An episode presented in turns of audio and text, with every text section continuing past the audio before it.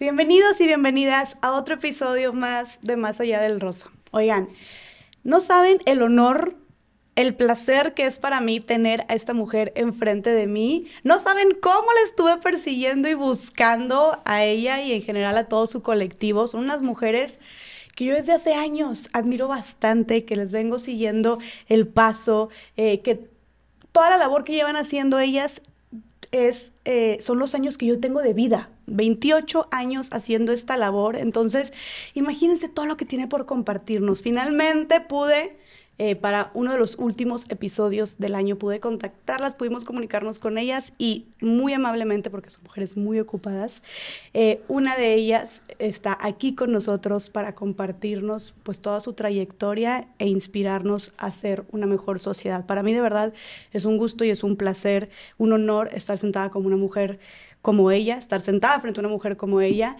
Y bueno, sin más preámbulo, también Ustedes lo estuvieron pidiendo mucho, estuvieron pidiendo mucho que entrevistáramos a este colectivo. Y bueno, aquí está en Más Allá del Rosa, porque hay muchísimo que aprenderles y muchísima inspiración con todo lo que están haciendo. Entonces, bueno, sin más preámbulo, tengo aquí frente a mí a mi queridísima Norma Romero Vázquez, coordinadora de las patronas. Bienvenida Norma, ¿cómo estás? Hola, ¿qué tal? Muy buenos días, Jessica, gusto saludarte y bueno, gracias por la invitación. Ay, no, Norma, de verdad que yo te dije, yo estoy en modo fan, de verdad, desde que llegué les digo, no sabes cómo había estado buscándolas y cómo había estado la gente también pidiéndolas de, oye, entrevista a las patronas, que tú vienes pues en representación del colectivo, ¿no? Tengo entendido que tú eres la que suele dar la cara como para temas de medios, de entrevistas, etcétera, ¿no? Así es, sí. Me encargo más que nada pues ser la vocera del, del, equipo, ¿no? Porque realmente, bueno, muchas de las mujeres, pues sí, algunas ya se están atreviendo y eso para mí es importante, ¿no? Así. ¿Ah, que ya, ya también vayan abriéndose y que vayan pues dando ellos también la cara, ¿no? Porque a veces pues se cohiben un poco, pero tienen que ir aprendiendo poco a poco. Claro, y con Hay que enseñarles. Y tú pues, más que nada es de saber también que con la práctica ya también como que te vas desenvolviendo más, ¿no? Claro, sí, ya con los años que ya tenemos, pues sí, ya es algo como más fácil para mí. Siempre son los nervios, ¿no? Pero bueno, ya después con la confianza ya se va quitando. Completamente, completamente. Y vienes también desde Veracruz, este Norma. Ayer volaste acá, estás en Ciudad de México. Yo te agradezco bastante por tomarte el tiempo. Así es. Ha sido un largo camino.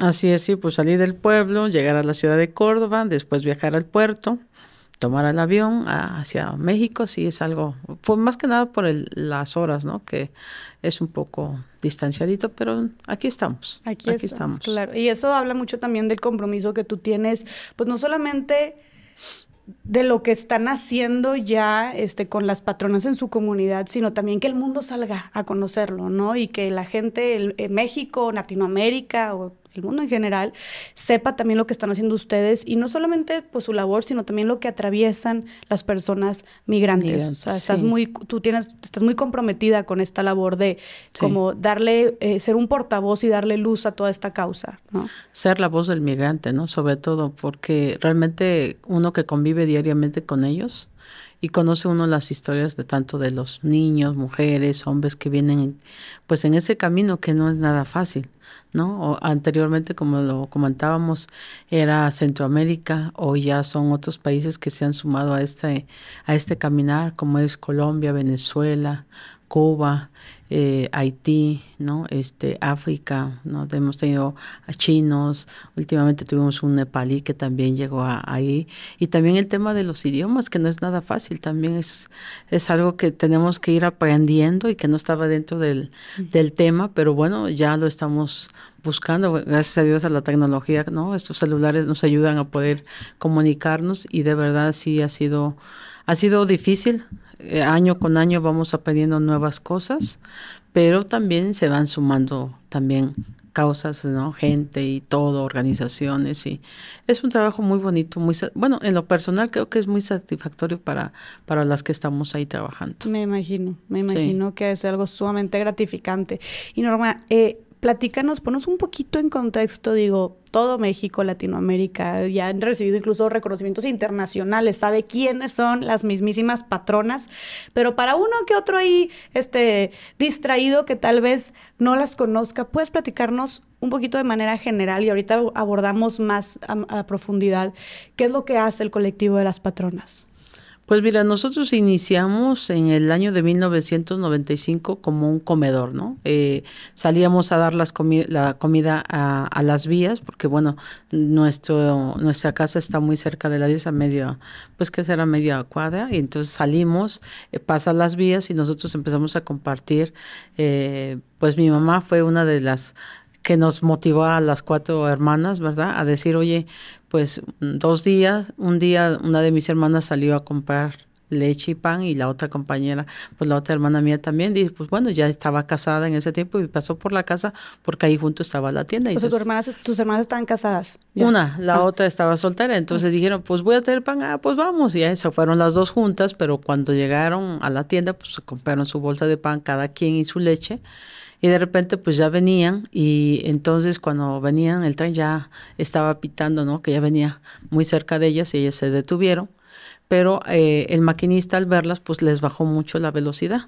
Entonces al bajar la velocidad de ahí empezaron a surgir pues las personas como asomándose por qué había bajado la velocidad del tren. Entonces al verlas a ellas con las cajas de leche y las bolsas de pan pues empezaron a, gritarles, madre tenemos hambre, regálanos tu pan al momento ya es como que pensaba, ¿no? Este, ¿será que nos están vacilando? Porque nosotros creíamos que la gente que viajaba en el tren era mexicana porque pues eran la, la, la, mayoría todos eran jóvenes, ¿no?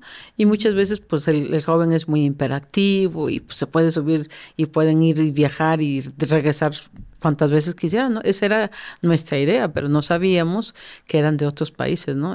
al escuchar ellas la voz de madre, regálanos tu pan, tenemos hambre, fue como ellas, este, pues dijeron, pues dale la bolsa de pan, ya, le dieron la bolsa de pan a un grupo. Pero se las dieron así en la mano. Así en la mano, así en la mano. Se bajaron del no, tren. se las dieron en la mano porque el tren iba despacio, entonces les pusieron la bolsa y después el otro grupo, al ver que le habían dado una bolsa de pan a, a ellos, pues también gritaron, quiero queremos pan, de regálenos pan.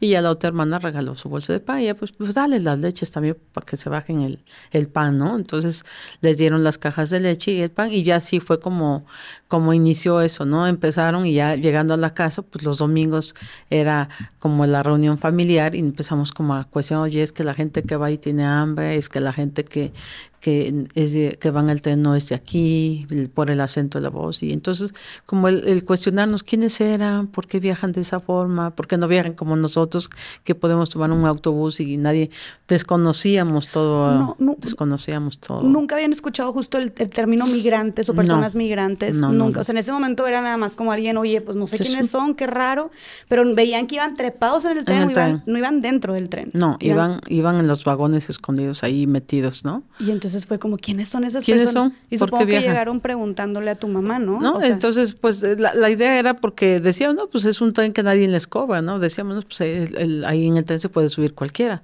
Pero bueno, hoy ya no, no es así, hoy todos tienen que pagar, lamentablemente. Entonces, ahí fue donde empezaron como a como a darnos, como a estarnos como a más al pendiente del tren y decir, bueno, mi mamá empezó a decir, bueno, ¿por qué no hacemos unos tacos y les regalamos comida? En ese año, bueno, la canasta básica era barata, ¿Cómo, ¿Te acuerdas como cuánto costaba? Pues el arroz estaba a dos pesos, tres pesos el kilo. O sea, era algo que decía, pues nosotros, pues gracias a Dios nunca nos ha faltado la comida en la mesa y decíamos, bueno, vamos a compartir. Y entonces, pues era, pues ese día mi mamá, voy a Córdoba, voy a traer las bolsas, ustedes hagan su arroz, hagan frijolitos, hagan unos huevitos. La tortilla era barata, empezamos como quien dice a, a hacer taquitos, empezamos con 30 porciones de comida que se hicieron.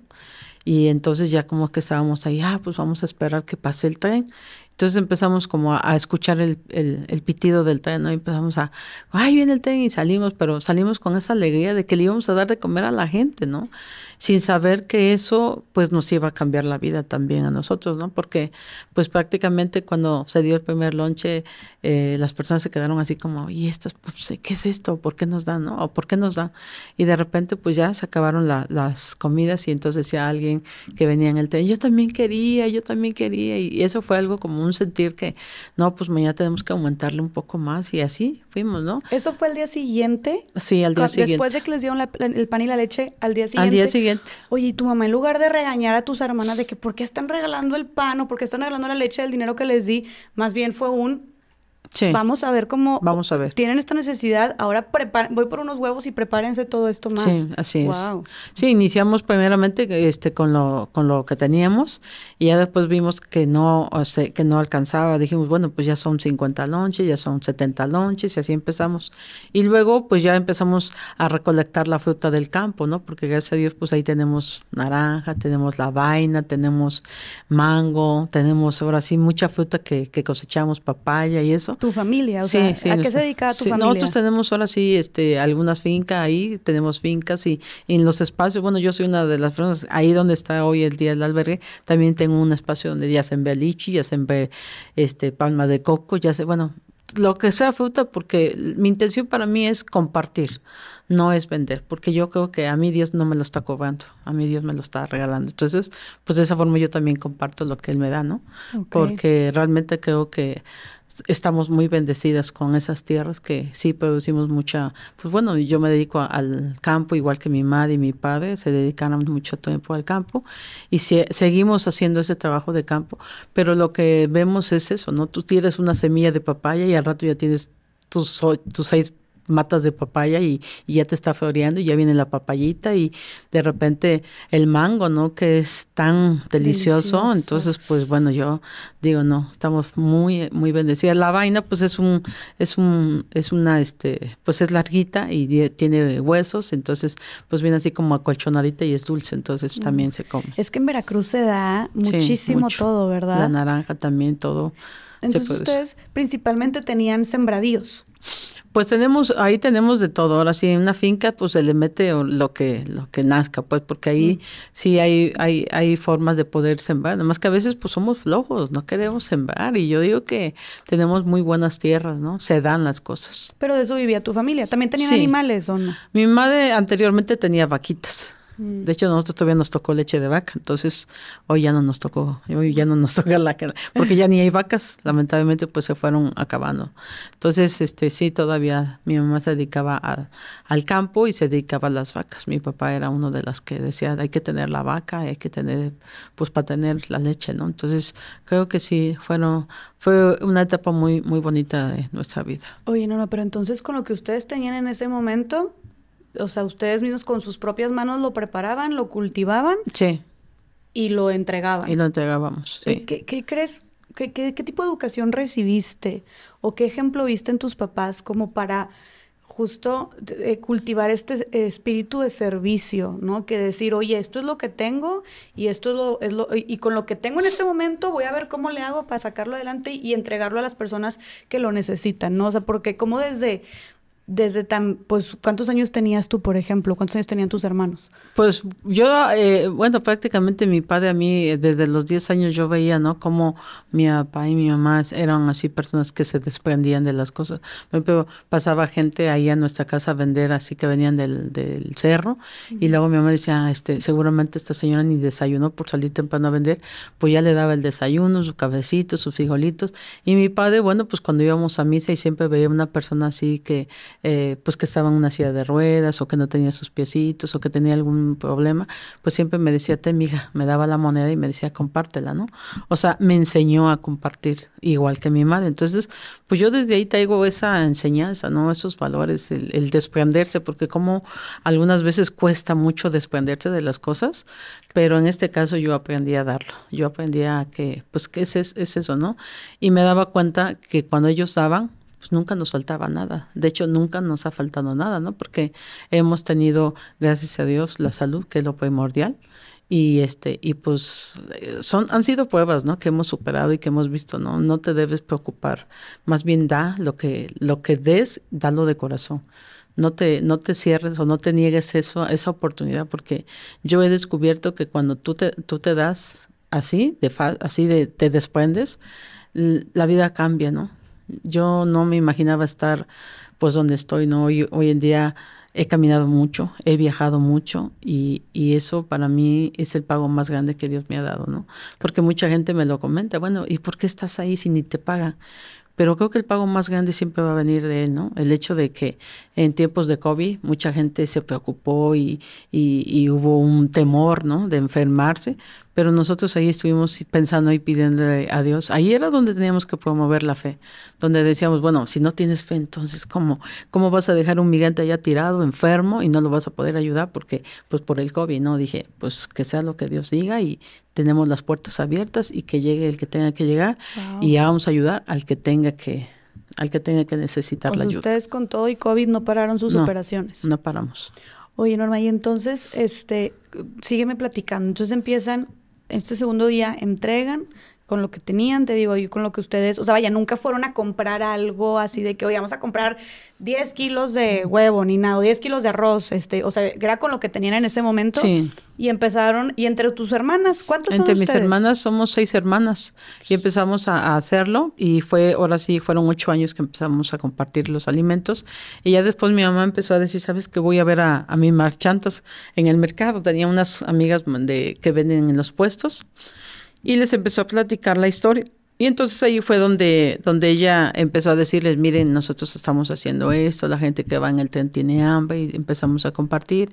Y pues no sé si nos quieran donar pan, si nos quieran donar fruta que ya no tenga uso y que no lo vendan, pues donenla para que nosotros vengamos. Entonces ya le dijo, no, pues sí, vengan, si yo te voy a juntar más marchantes. Y de repente ya eran rejas de pues de verdura, rejas de fruta y todo, y donación de pan, y luego nos donaban el pollo, y pues hacía más rico el arroz, ¿no? Porque se le echaba ya más un poquito de pollo, entonces empezábamos a juntar, y pues ya nos dedicábamos a ir al mercado a recoger pues la fruta, que luego veíamos que de repente estaba mayugada, pues la echaban en la reja, llegábamos, hacía como un pique, ahora sí como picábamos la fruta, lo echábamos en bolsitas, de igual forma la verdura, ¿no? Por ejemplo, el rabanito, la lechuga, todo así, bolsitas con, con arroz, con frijolitos, se les echaba y pues ya sus tortillas o su pan, lo que tuviéramos. Fueron armando como todavía más los platillos. Más platillos, sí. más proteína, más vitaminas y todo esto, ¿no? Más completos. Porque en un inicio era solamente la canasta básica, ¿no? La canasta, sí. De que, en, que, en estos primeros ocho años, que es los que me dices que fueron ustedes con sus recursos sin ir a pedir al mercado. Sí, ¿no? Ocho años es muchísimo. Ocho años, sí. En estos ocho años, ¿qué,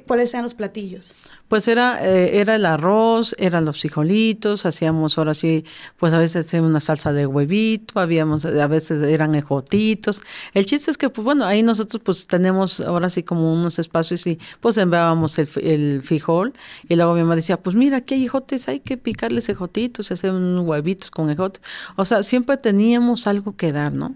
Y entonces ahí era como, pues a mí en lo personal yo decía, no, pues qué bueno, ¿no? Porque realmente pues mis hermanas también ya tenían su familia, ya entendían, no, pues yo, yo aporto esto, yo aporto lo otro, y pues siempre en tacos era, rendía mucho más. Y yo creo que era más porque realmente se daba de corazón, ¿no? Porque no lo pensábamos, ay, pues ¿para qué vamos a dar? Desde que se inició, lo hicimos desde ese momento. Y a partir de ahí, bueno, pues también empezamos a, a, tener ese problema de decir, bueno, estas viejas están locas. Ahora les dan de comer a la gente y no saben ni, ni qué clase de personas son, si son delincuentes, si ya no los quieren en sus países. O sea, como meternos ideas, ¿no? Ah, o sea, la gente las empezó a criticar. A criticar. A juzgar. A juzgar. Por, por, Estábamos haciendo mal lo que estábamos haciendo. ¿no? ¿Pero quiénes? ¿Sus vecinos? O los vecinos, más que nada, pues es que la vía está así y de este lado hay vecinos, de este lado hay vecinos y, y pues nosotros lo que nos quedaba era la satisfacción de haber dado de comer ese día, ¿no? O sea, la alegría de decir, pues porque la gente pasaba y les dábamos una bolsa y gracias, madre, que Dios te bendiga, ¿no? Entonces, pues para nosotros era mucho, pero para la gente dicen, ay, no es nada, ¿no? O sea, no, no le daban el valor y nosotros siempre le damos un valor a esas bendiciones que hemos recibido. ¿Qué otros comentarios recibían de parte de la gente? Este, cuando, esto fue cuando empezaron, ¿no? Sí, Supongo cuando empezamos. que empezó a hacerse, correrse la voz y fue como, ¿qué están haciendo? Sí, estábamos locas y también empezaron como cuando migrantes este, venían caminando y luego les preguntaban, oigan, ¿no hay por aquí un lugar donde nos puedan apoyar? No, no, aquí no hay lugar, sigan su camino, sigan su camino. O sea, cuando pudieron haberle dicho, pues allá adelante hay unas señoras que están están apoyando, vayan a tocarle la puerta allá, a ver si las ayudan. O sea, como que era, la gente estaba renuente, ¿no? Estaba como que enojada. Pero ya después empezaron a darse cuenta que nosotros, sus comentarios no nos estaban perjudicando en nada. Nosotros seguíamos.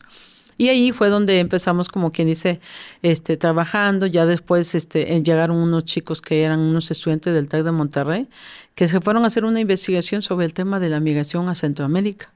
Y ese día pues también les tocó subirse al tren y entonces venían en el tren y de repente nos vieron que estábamos ahí paradas dando de comer y entonces uno de los chicos que iba ahí cerca de ellos, pues agarró una bolsa y le dije, ¿qué te dieron esas señoras? Pues me dieron comida, mira. Y entonces dijeron, ay, ¿y ahora por qué dan de comer esas señoras?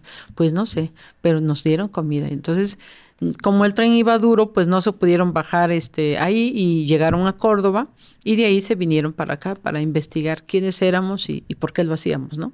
Aquí era dentro de los ocho años que Sí, dentro de los ocho años. Ese, ese es un pequeño documental que se hizo en el 2005 mm. y ya después de ahí pues ya fue ahí como que empezamos, ¿no? Eh, los mismos jóvenes nos dijeron, oye, ¿por qué no vamos a la escuela para que ustedes compartan este, testimonio? Y yo les decía, ay, pero ¿qué, le vamos, qué, qué, qué nos van a hacer caso los jóvenes? No, es que esto que están haciendo ustedes tiene que darse a conocer. Y decía, pues bueno, si nos quieren llevar, vamos, pero yo iba así como que dije, ¿será que nos van a hacer caso? Nomás nos van a tomar a loca como, como el pueblo, ¿no? Entonces, pues dijimos, pues vamos a entrarle, vamos. Entonces, pues no solamente era dar la comida, sino que ya estábamos empezando como, ahora hay que compartir este testimonio. Entonces, pues nos fuimos al TAC de Monterrey. Y ahí... Eh, Campus, sí, Campus, Monterrey. Sí, Campus Monterrey. Empezamos ahí con dos funciones, que la primera pues fue así como que nos bajó mucho el ánimo porque no hubo participación fueron muy poquitos. Pero ya después los compañeros, anímense que la segunda va a estar buena. Y yo digo, bueno, pues está bien. Pero ya después en la otra, pues ya eran más de 100 personas. Entonces dije, ah, bueno, pues bueno.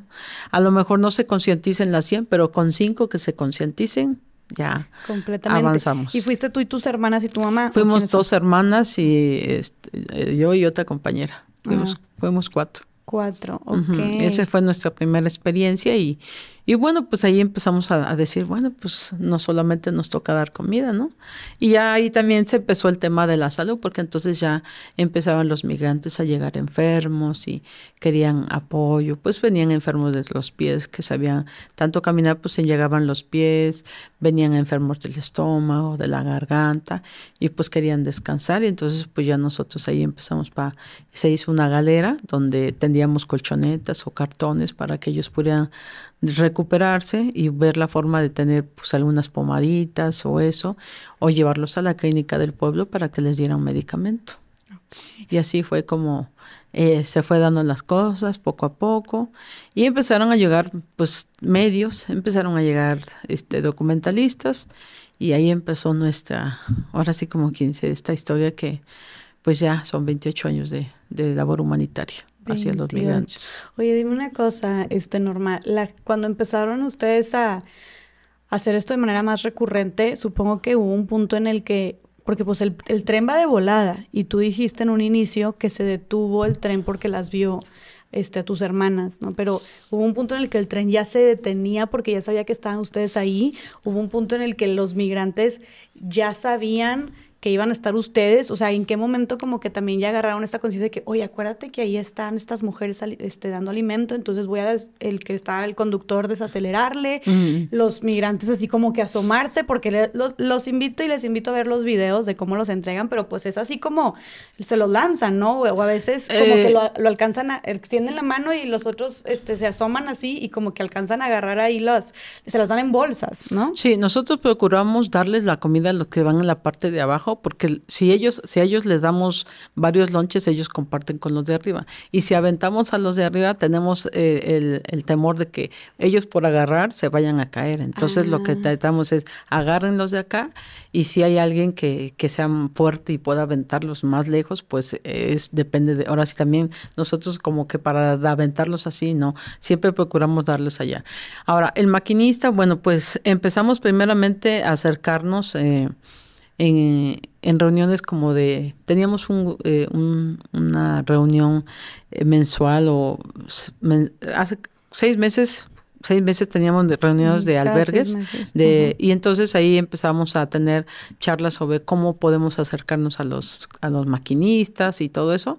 Y ya una vez que nos sentamos y vinieron varios maquinistas que eran también pues eh, católicos y empezamos a platicar con ellos y principalmente este le decía yo a, a los compañeros es que miren pues ahora sí ustedes son los que conducen no pero ustedes también saben que llevan vidas en ese tren y siempre les decíamos échenos la mano, ¿no? O sea, a lo mejor no lo paren, pero sí bajen un poco la velocidad. En sus manos está que la gente pueda comer un taquito y, y, nos permiten a nosotros mm, que no se vayan a lastimar ellos y que no nos vayamos a lastimar. Algunos maquinistas, gracias a Dios, sí se concientizaron, pero otros pues cada vez que pasaban en la zona le metían mucha velocidad.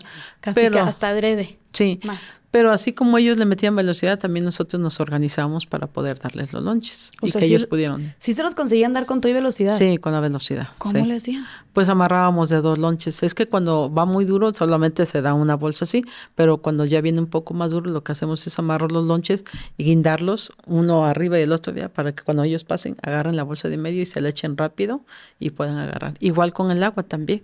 Se amarran dos botellas, ¿verdad? Con, con un hilo, mecate, y ya de ahí este, se les cuelga la botella, ellos pasan de medio, agarran el hilo y avientan rápido.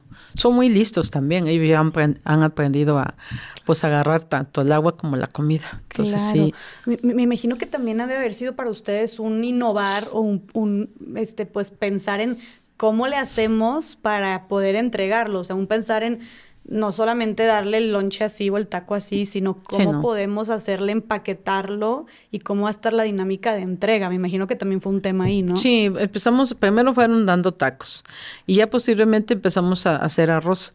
Entonces ya se empezaron a comprar bolsitas de medio kilo, ¿no? Donde se les echaba el poquito de arroz, se les echaba una bolsita de frijoles, se les ponía ya sea bolillos o sea ya tortillas y se le- los bolillos pues se les echaban cinco bolillos en cada bolsa con su bolsa de arrocito y de frijoles y si no pues sus 10 tortillas porque sabíamos que ese lonche pues iba a ser dividido a lo mejor con tres o cuatro personas que iban en el S, ¿no? Entonces, por lo menos que les tocara de algo. Claro. Y ahí fue donde empezamos como a decir, no, pues vamos a echarle esto, vamos a echarle el otro. Y así fue cuando empezó también la gente a llegar a hacer donaciones, ¿no? Que, pues, ¿qué es lo que necesitamos? Pues el arroz, los frijoles, el aceite, atún, para poder este, darles un atún ahí para que se lo pudieran comer. Y bueno, era ir viendo, ¿no? Ir mejorando cada vez más. Y realmente sí fue, fue algo muy bonito porque nos dimos cuenta que la gente se empezó a concientizar, ¿no?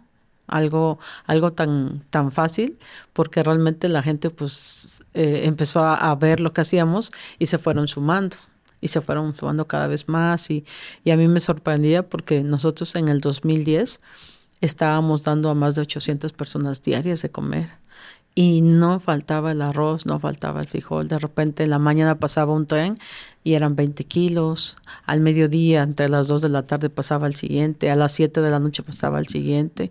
Y luego a las 10 de la noche, pero ya el de las 10 de la noche ya no podíamos porque ya iba, era muy noche y, y ya iba a una velocidad más fuerte. Entonces, los que pasaban en el día, pues eran más de 60 kilos de arroz y frijoles y decíamos, Dios mío, ¿de dónde sale tanto arroz y de dónde sale tanto frijol? Pero pues yo siempre he dicho que la obra es de Dios, nosotros solamente somos servidoras y Él es el que ha hecho que esto siga dando luz. Pero Porque salía. Ah, o sea, no sabía de dónde, pero salía. salían, siempre. Nunca nos hemos quedado sin comida. De verdad que... nunca, nunca no, han dicho, ¿qué le vamos a hacer para No, alimentar 800 no. personas diarias? No. Jamás ha sido un problema. No, yo siempre me quejo con él, yo siempre le digo, ¿no? Cuando ah, la compañera Julia, que es la que está encargada de, de checar y decir, nomás ya tenemos esto, Norma, ya tenemos el otro, ya tenemos. Y cuando me dice, oye, pues este, nomás hay como un bulto de arroz, ¿eh? O hay como un bulto de frijoles, chécate y ya, pues ya voy y ahí me quejo con él, con el jefe, ¿no? Yo siempre le pido a Dios, yo siempre le hablo, pues mira, esto es algo que me preocupa, me preocupa mucho y pues te pido que me ayudes, que me eches la mano, porque tú sabes que si no hay comida, ¿qué le damos a tus hijos, no? Entonces, él siempre manda bienhechores, siempre, nunca nos ha dejado de dar. Hoy tenemos una, un gran, este, no, nos da mucha alegría porque decíamos cómo, ha, cómo él ha hecho que esto siga siendo una luz para muchos, ¿no? Porque realmente considero que si no hubiéramos aceptado el compromiso, no sé qué hubiéramos, o dónde estaríamos, ¿no? Porque han sido muchas, muchas vivencias, mm, algo que, que yo en lo personal, pues yo era una mujer este, de iglesia, siempre lo he sido, pero en mi tiempo, eh, cuando yo me casé, pues yo daba catecismo, ¿no? Y a mí me gustaba ser ayudar, siempre me ha gustado ayudar. Y entonces, bueno, yo era una mujer que daba catecismo y quería yo ayudar a las demás mujeres porque muchas de ellas, bueno, a los hombres les cuesta mucho acercarse a la iglesia. Mm. Y entonces es importante involucrarlos y más cuando son padres, ¿no? De familia, que de repente que el catecismo, que la confirmación, que entonces como que muchas veces los hombres pues no los enseñan o les cuesta bastante o, o no el, entonces era ir a dar las pláticas y oigan, es que miren, nuestros esposos son traileros, no les dan permiso, si faltan mucho los van a correr y eso. Entonces como que nos decían, y yo, no, pues voy a hablar con la catequista, pues para que le echemos la mano y eso. Y hablaba con la catequista, pero no, es que no se va a hacer lo que tú digas, y es que no, no es que lo que yo diga, es lo que ellas están solicitando, ver la forma de que los hombres se acerquen a la iglesia, tenemos que acercarlos, no alejarlos. Y entonces era ese mi propósito de ayudar y siempre era un no, un no, y yo decía, no, pues es que yo aquí no sirvo yo aquí no me siento contenta. ¿Te sentías este, frustrada? Me sentía así, frustrada, era como algo que decía, pues yo quiero ayudar, pero no me dejan ayudar. Entonces, pues me salí, me salí y después pues era como un día hablando con un, con un sacerdote, me dice, ¿no? Este, pues, ah, Norma, ¿y por qué te salí? Ay, padre, pues es que yo quiero ayudar, pero no me dejan y es que yo esto y que el otro, era así como un enojo que tenía, ¿no? Y de repente me dice, pues pregúntale a Dios, dile que dónde le puedes ayudar. Le dije, ay, padre, usted me está viendo la cara. No, ve y pregúntale pregúntale, él te va a contestar. Y yo dije, bueno, yo creo que el padre me está tomando a loca. Eso fue lo que pensé. Y me fui, sí, me fui así, empecé a como a tener esa, pues sí, él sabe que yo necesito servirle, pero no sé cómo hacerle y dónde, dónde meterme, ¿no? Entonces ahí fue donde le pregunté y, y sí hubo respuesta, sí hubo una respuesta y esa respuesta es lo que hoy realizo. ¿Cómo le preguntaste? Que yo quería servirle yo quería servirle, pero que no encontraba la forma de hacerlo y que, que me enseñara por dónde era el camino, ¿no? Y me enseñó este caminar y ha sido el mejor que yo he podido encontrar. Después de que le preguntaste eso, sucede. Sí. ¿A poco fue al mismo tiempo lo de tus hermanas? Eh, no, yo estaba, eso fue más bien en mi niñez, ¿no? En, la, ahora sí, en mi crecimiento pero sí ya fue algo así como que me cambió la vida totalmente. Ya es cuando te decides involucrar. Ya me involucré totalmente, sí, porque yo ya decidí que pues que era algo que yo quería hacer por alguien, ¿no? Y de ayudarle, ¿no? Era una forma de corresponderle a Dios pues lo que él me había dado, porque yo prácticamente pues mis padres yo los considero la mejor, ahora sí, lo mejor que me ha pasado en la vida, ¿no? Mis papás para mí son grandes ejemplos y mi madre que hoy está conmigo, pues es una mujer que, que me enseñó mucho a valorar lo que se tiene, ¿no? Y sobre todo, pues a trabajar, ¿no? A ganarse el pan de cada día, porque a mí no me lo han dado, yo me lo he ganado también. Completamente. Y, y sabes que, que, que todavía, todavía aún más valioso y de más reconocimiento, no solo a ganártelo, sino a compartirlo. Aparte, sí. Valiosísimo, qué increíble. Y una pregunta, ahorita tú mencionas todo, mencionas a tus hermanas, ¿no? Y que eran las que preparaban y así. ¿Tenías hermanos? Tenía yo hermanos. ¿O tienes más bien? Tengo hermanos, tienes, hermanos. Pero e, es eso, ¿no? Este, Nunca se involucra. Eh, e, es, es, es, algo muy... E, el hombre tiene un gran problema, ¿no? De que de que no se acerca a las mujeres, porque lo primero que decía, ¿no? Este, el marido es un mandilón, el marido le pega a la mujer, y quizá, y eso no es así, o sea, el hecho de que, de que el esposo ande con la mujer no quiere decir que sea que lo trae, ahora sí como dice ahí en el, en el pueblo, ¿no? Que lo, que lo manda o que le pega, no, es una forma de enseñarles, ¿no? Este, el, el que sepan qué estamos haciendo. Bueno, yo en mi, en mi matrimonio yo le decía a mi esposo, ¿no? O sea, este, yo le enseñaba, pero también le, le daba el, el lugar ¿no? Cuando llegaban migrantes y siempre era, pues a ver, miren muchachos, de aquí les presento a mi esposo, les presento a mi hijo, darles un espacio a ellos donde uno no sabe, uno no debe de, hacer a un lado al, esposo, a los hijos, al contrario, es presentarlos, ponerlos aquí, incluirlos, ¿no? Y muchos hombres les cuesta eso, ¿no? O sea, el que te diga, ah, no, yo que voy a estar contigo, eso es cosa de viejas, no es cosa de hombres. Y yo digo, pero eso no es malo, ¿no? Entonces, eso es lo que pasa con muchos de las, de las esposos de las mujeres, ¿no? De que, ¿qué va a decir la gente? Y yo digo, es que el, detalle ahí es el machismo, ¿no? O sea, el, qué van a decir los amigos, el, y no, es, involúcrate, conoce, ve qué estamos haciendo, ¿no? Para que también te sientas y, y, valores, sobre todo que valores lo que tú tienes, porque los que están ahí no tienen nada, ¿eh? Los que están ahí, los migrantes, no tienen más que una mochila con una, una muda, que le dicen ellos, y, un par de, de suéter eh, que cargan ahí para el frío. O sea, no tienen casa, no tienen familia, han abandonado sus raíces, han abandonado y no saben si van a regresar o se van a quedar en el camino. Nosotros tenemos la dicha de tener una casa, de tener una familia, de no estar pagando una renta, de tener trabajo y tenemos salud. Ellos lo han perdido todo. Entonces, y van con esa ilusión de querer llegar. Y yo creo que a ellos los mantiene mucho la fe, ¿no? La confianza en Dios. Y eso es para mí algo que, pues yo le enseñaba a mi, a mi familia, ¿no? Y decía, es que nosotros estamos bien. Nosotros no podemos quejarnos porque lo tenemos, porque todavía hay manera de salir adelante. Y, y, algo que escuchaba era este, las quejas, ¿no? Siempre de, es que esto, es que lo otro. Y ahí es donde el hombre pues siempre era como eso, ¿no? Y sigue siendo el machismo porque nosotros seguimos siendo mujeres, ¿no? Y los que se acercan pues la mayor parte son voluntarios, pero son de fuera. De la comunidad, ninguno. Ninguno. O ¿Consideras que tu comunidad, digo, en general México es un país muy machista, pero consideras que tu comunidad eh, es muy machista también? Bastante machista. ¿Y, no crees que también sea parte de esto de cómo te vas a involucrar con puras viejas y mandilón y tal? También muy marcados tal vez estos roles, porque si te pones a pensar en muchos temas de causas sociales o ayuda humanitaria, en la mayoría, no digo que en todas, pero en la mayoría de las personas que están encabezándolo, involucradas, etcétera, son mujeres.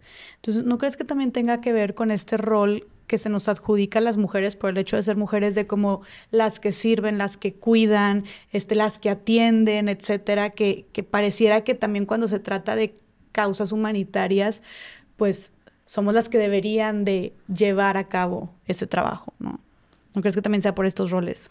Eh, nosotros, fíjese que hasta eso aprendimos a hacer cosas así, por ejemplo, las mujeres que empezaban a ayudarnos decían, bueno, eh, tal día tú te vienes, tal día te vienes tú, pero siempre es como, yo voy a atender a mi esposo, le voy a hacer su lunch, porque los maridos pues se van al campo, se van a trabajar, y pues ellos vienen ya hasta el mediodía, entonces dice, bueno, yo hago el lunch y me voy a hacer la tarea con ustedes, y me regreso porque tengo, ok, perfecto, o sea, era organizar sus tiempos, ¿no? Y además, como ir, ir este, enseñándole al esposo, oye, estoy haciendo esto con estas mujeres, pero estamos ahí. Y luego empezaron a meterles ideas a los maridos, ¿no? Como, ¿cómo dejas que tu mujer esté con la bola de hombres ahí? Te la van a enamorar, te la van a llevar y, esas cosas que así como para que la mujer la sacaran de... Con la bola de hombres, o sea, con la bola de migrantes. de migrantes, sí, de, de, los migrantes que llegaban. ¿Cómo permites que tu mujer esté ahí y te la van a enamorar? Y decían, digo, es que, o sea, a ver, eso es inseguridad, porque si tú sabes que tienes una mujer que, que es pues es una mujer fiel, una mujer que te quiere,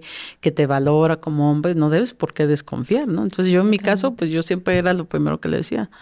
O sea, si tú no te sientes capaz, pues es cosa tuya, pero yo a ti te quiero. Y, y tal es la fecha que yo tengo 15 años de viuda y para mí mi esposo fue lo más, lo que yo más quise, ¿no? Y lo que considero que todavía quiero, porque no, no tengo yo, eh, ya no quise más que dedicarme a mi hijo, hacerle un hombre de bien y eso es mi compromiso. No, no está en mis planes, precisamente porque decía, ¿no? Ya fui mamá, ahora sí ya fui hija, ya fui esposa, hoy fui mamá y ahora me dedico mucho a lo que es el ser el activismo, ¿no? Pero entonces tu esposo siempre te apoyó, Norma. Siempre, o sea, empecé sobre todo a ellos, a concientizarlos a ellos para que yo pudiera ser bien. No podía estar, ahora sí como dicen, este, eh, tenía que estar bien con mi familia para poder eh, estar trabajando allá. ¿Te sientes como compartiendo eh, de qué manera murió tu esposo? Pues mira, mi esposo este falleció precisamente por diabetes, ¿no? Entonces está bien. Entonces, mm. ahora sí como quien dice, a veces uno pues nunca se espera que se va a ir rápida la pareja, pero bueno, Dios sabe lo que hace, ¿no?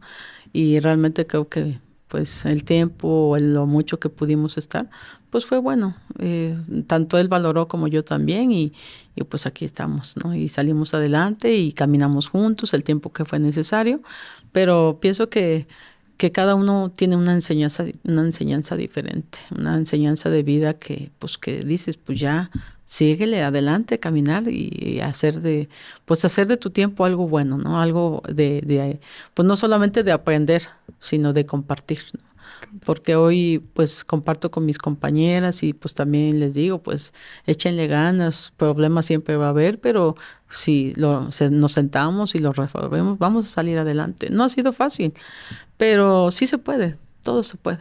Todo se puede.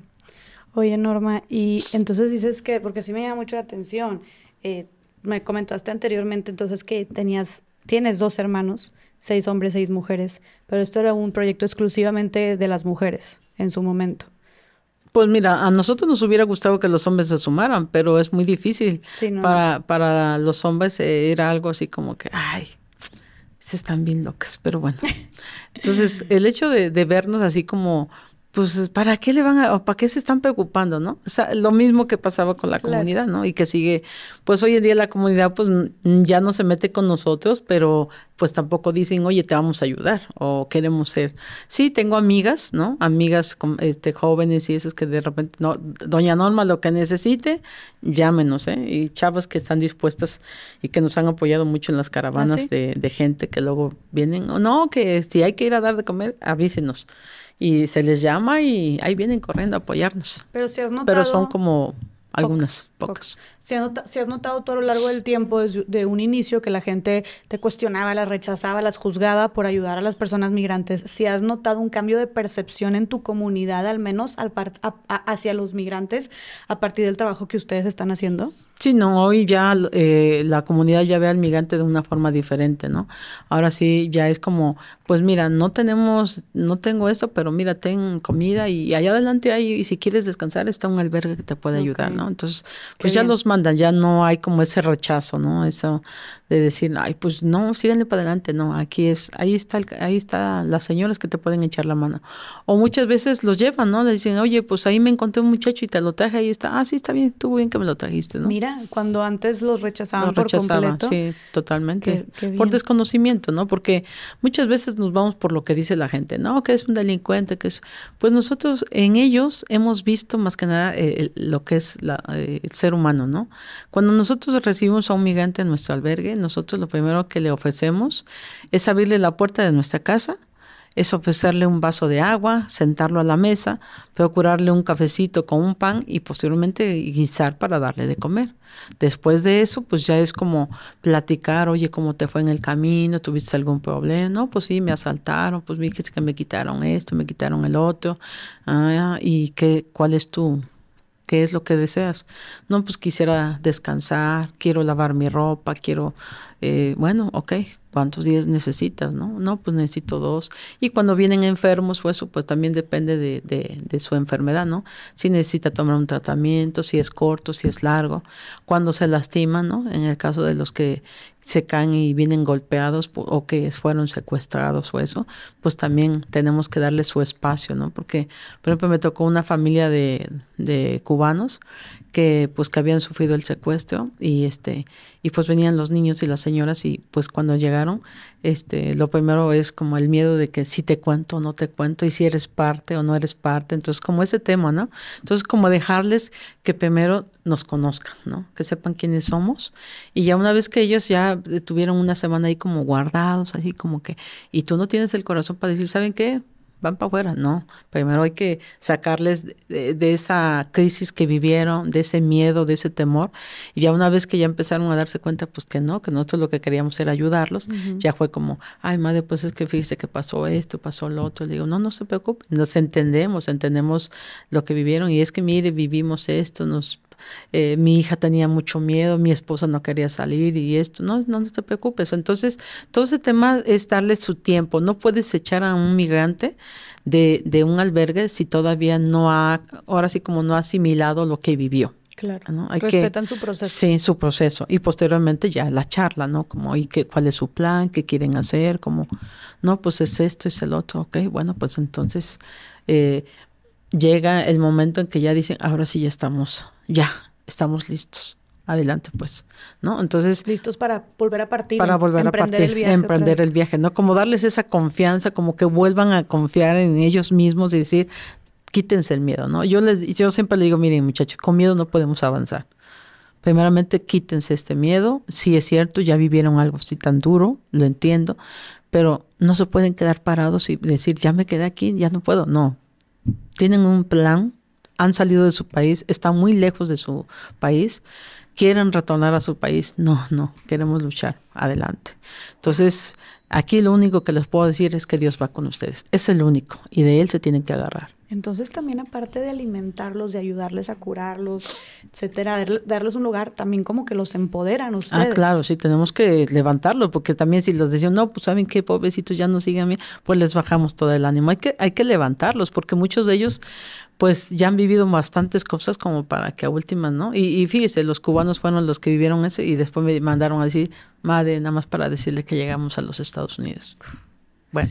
Que, que, que, de hecho quisiera, Norma, que nos explicaran más un poquito sobre la bestia, ¿no? Que es este tren, eh, no sé si es uno solo, son varios trenes, porque mencionaste que son varios trenes los que pasan al día.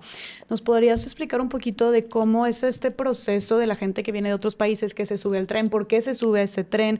¿Cuánto es el trayecto? ¿Cuál es el destino final? O sea, nada más poner un poquito de contexto, porque tal vez haya gente que dice, bueno, pero ¿por qué están trepados al tren y por qué en ese tren y, y, por qué se para. ¿Me explico? O sea, nada más como qué, es la bestia y por qué es importante para los migrantes, por qué lo utilizan.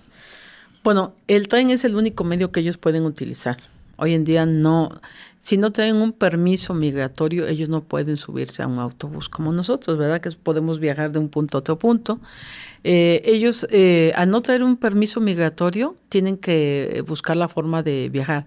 Ahora, Hoy en día eh, muchos de ellos están viajando en el tren porque son los que no tienen para pagar un pollero, ¿no? O un guía, como ellos les llaman. es eh, esta persona que Esa persona que los trafica, ¿no? Que los lleva y que les está cobrando más de... Bueno, últimamente estaban cobrando más de 12 mil dólares, ¿no? Por, por persona, ¿no? ¿Un pollero podría ser lo mismo que un coyote? Sí, igual, un coyote, pues. Ellos les llaman guía, ellos les llaman polleros, ellos les llaman coyotes, pero lamentablemente, pues muchos de esos eh, coyotes pues negocian la vida de la persona, ¿no? Porque prácticamente a nosotros nos ha tocado atender a gente que dejan ahí abandonada o que simplemente, por ejemplo, había unos muchachos que decían, es que a nosotros nos dejaron abandonados en Puebla, nos dejaron ahí, dijeron que ahorita venían por nosotros y de repente pues nos dejaron ahí votados y, y porque querían más dinero y porque nosotros no tenemos más dinero. Ya le habíamos dado tanto, bueno muchachos, y, y ustedes saben que con ese dinero ustedes han pagado ya hasta doble vuelta, le digo, porque imagínense si ustedes, este, no es que ellos dijeron que nos iban a llevar hasta del otro lado y resulta que nos dejaron aquí votados. Entonces, hay muchos de ellos prefieren mejor, algunos regresan a su país de origen y otros dicen, no, yo tengo que esperar y tengo que ver.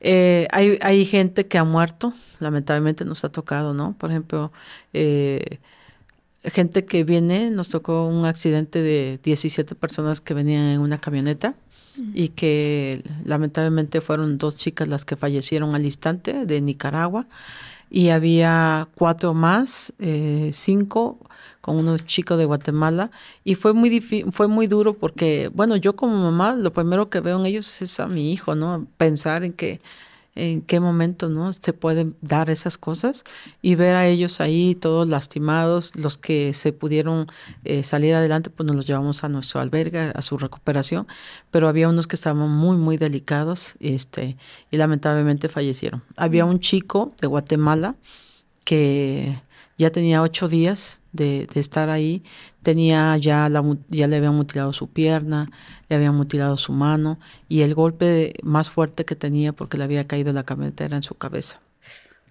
Entonces ahí era como él no quería irse, o sea, él quería todavía escuchar a sus papás porque no sabíamos cómo, cómo solicitar una visa para que los padres pudieran venir a ver a su hijo, puesto que el muchacho estaba muy delicado. Entonces, lo que se hizo, pues fue hacer como un, una, es que mandaran los padres un mensaje de voz a su hijo, como confortándolo y diciéndole que no, que, que pues que no se preocupara, que estaban bien y que que se fuera tranquilo, que algún día iban a estar ahí con él y que iban a volverse a encontrar.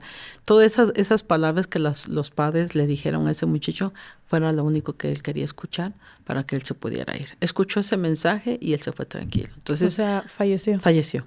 Él, falleció y ya después ves ver con el tema del consulado la deportación de los cuerpos a sus países de origen. O sea, y es algo que dices tú, es, es, un, es un chico, es un hombre que, pues que, que, tenía un sueño y que se quedó truncado y que muchos de esos sueños han sido así. Nosotros nos ha tocado ver a muchachos que pasan ilusionados por primera vez y de repente nos avisan los compañeros que iban, ¿sabe qué madre se cayó fulanito? y sabe que pues murió y, y digo, no puede ser, o sea, son golpes este pues que nos dan, ¿no? Y que como mujeres decimos, ay, yo lo vi tan alegre, lo vi tan contento, era un chico muy animoso, era alguien este que valía la pena que realizar ese sueño, pero desafortunadamente esos países que son los que exportan a los migrantes, ¿no? Pues son exportadores porque son los que provocan que la mayor parte de la juventud tenga que emigrar por no darle una oportunidad en su país de origen, ¿no? Entonces, pues salen en busca de algo y lo primero que encuentran, pues también se duermen, se caen del tren. Ojalá y el tren este fuera, ahora sí como quien dice, los, las personas pudieran viajar dignamente, qué bueno sería. Pero si no tienen un permiso migratorio, no pueden subirse. A, todo el tiempo tienen que andar escondiéndose, todo el tiempo tienen...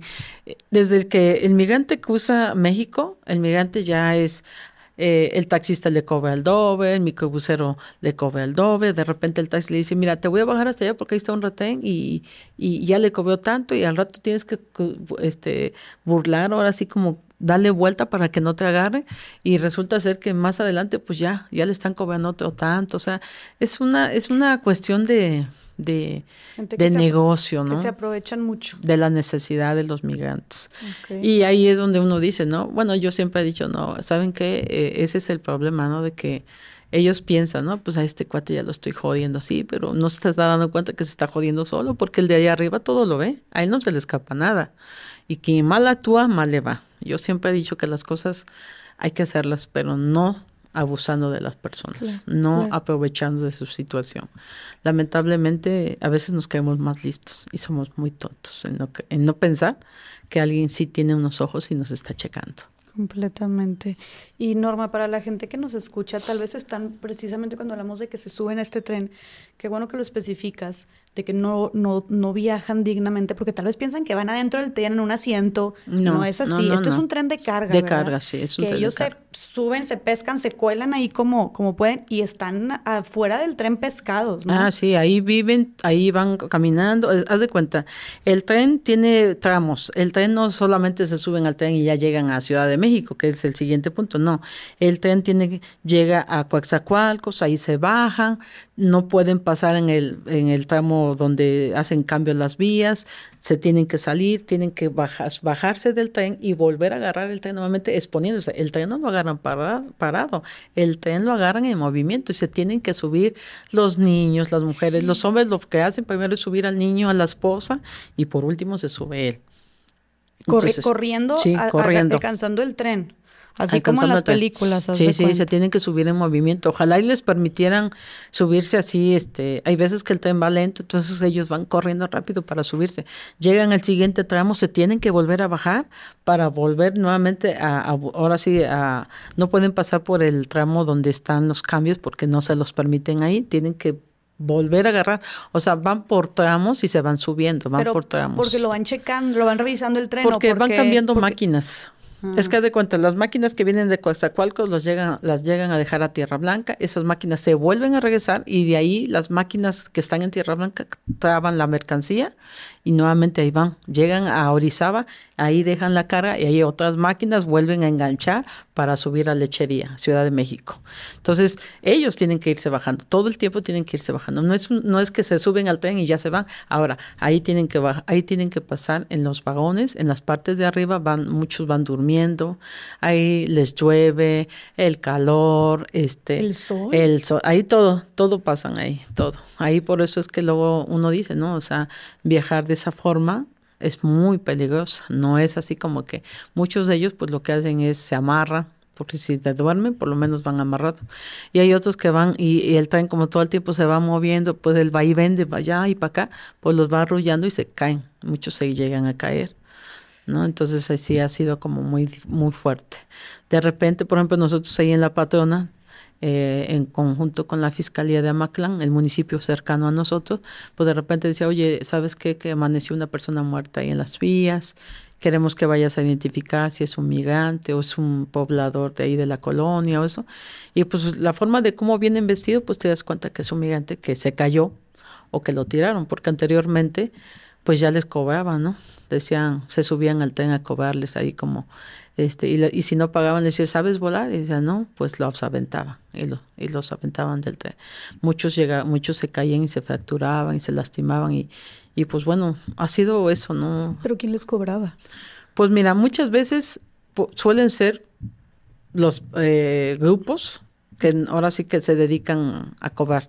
Muchas veces los migrantes nos comentan que son eh, los carroteros o los esos que cuidan la mercancía de las policías del IPAC, que luego de repente empiezan a decirle, ¿no? Oye, son 10, pues eh, quiero dos mil pesos, a ver cómo los juntan.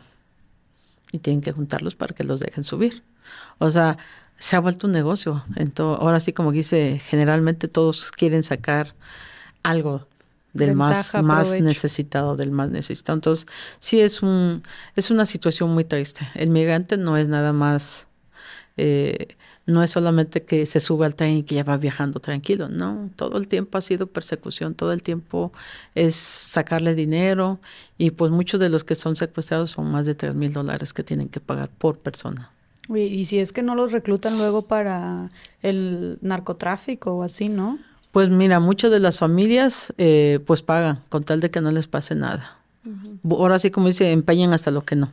¿no? Entonces, o consiguen el dinero o tienen algún familiar y pues está pagando el dinero para que suelten a los hermanos.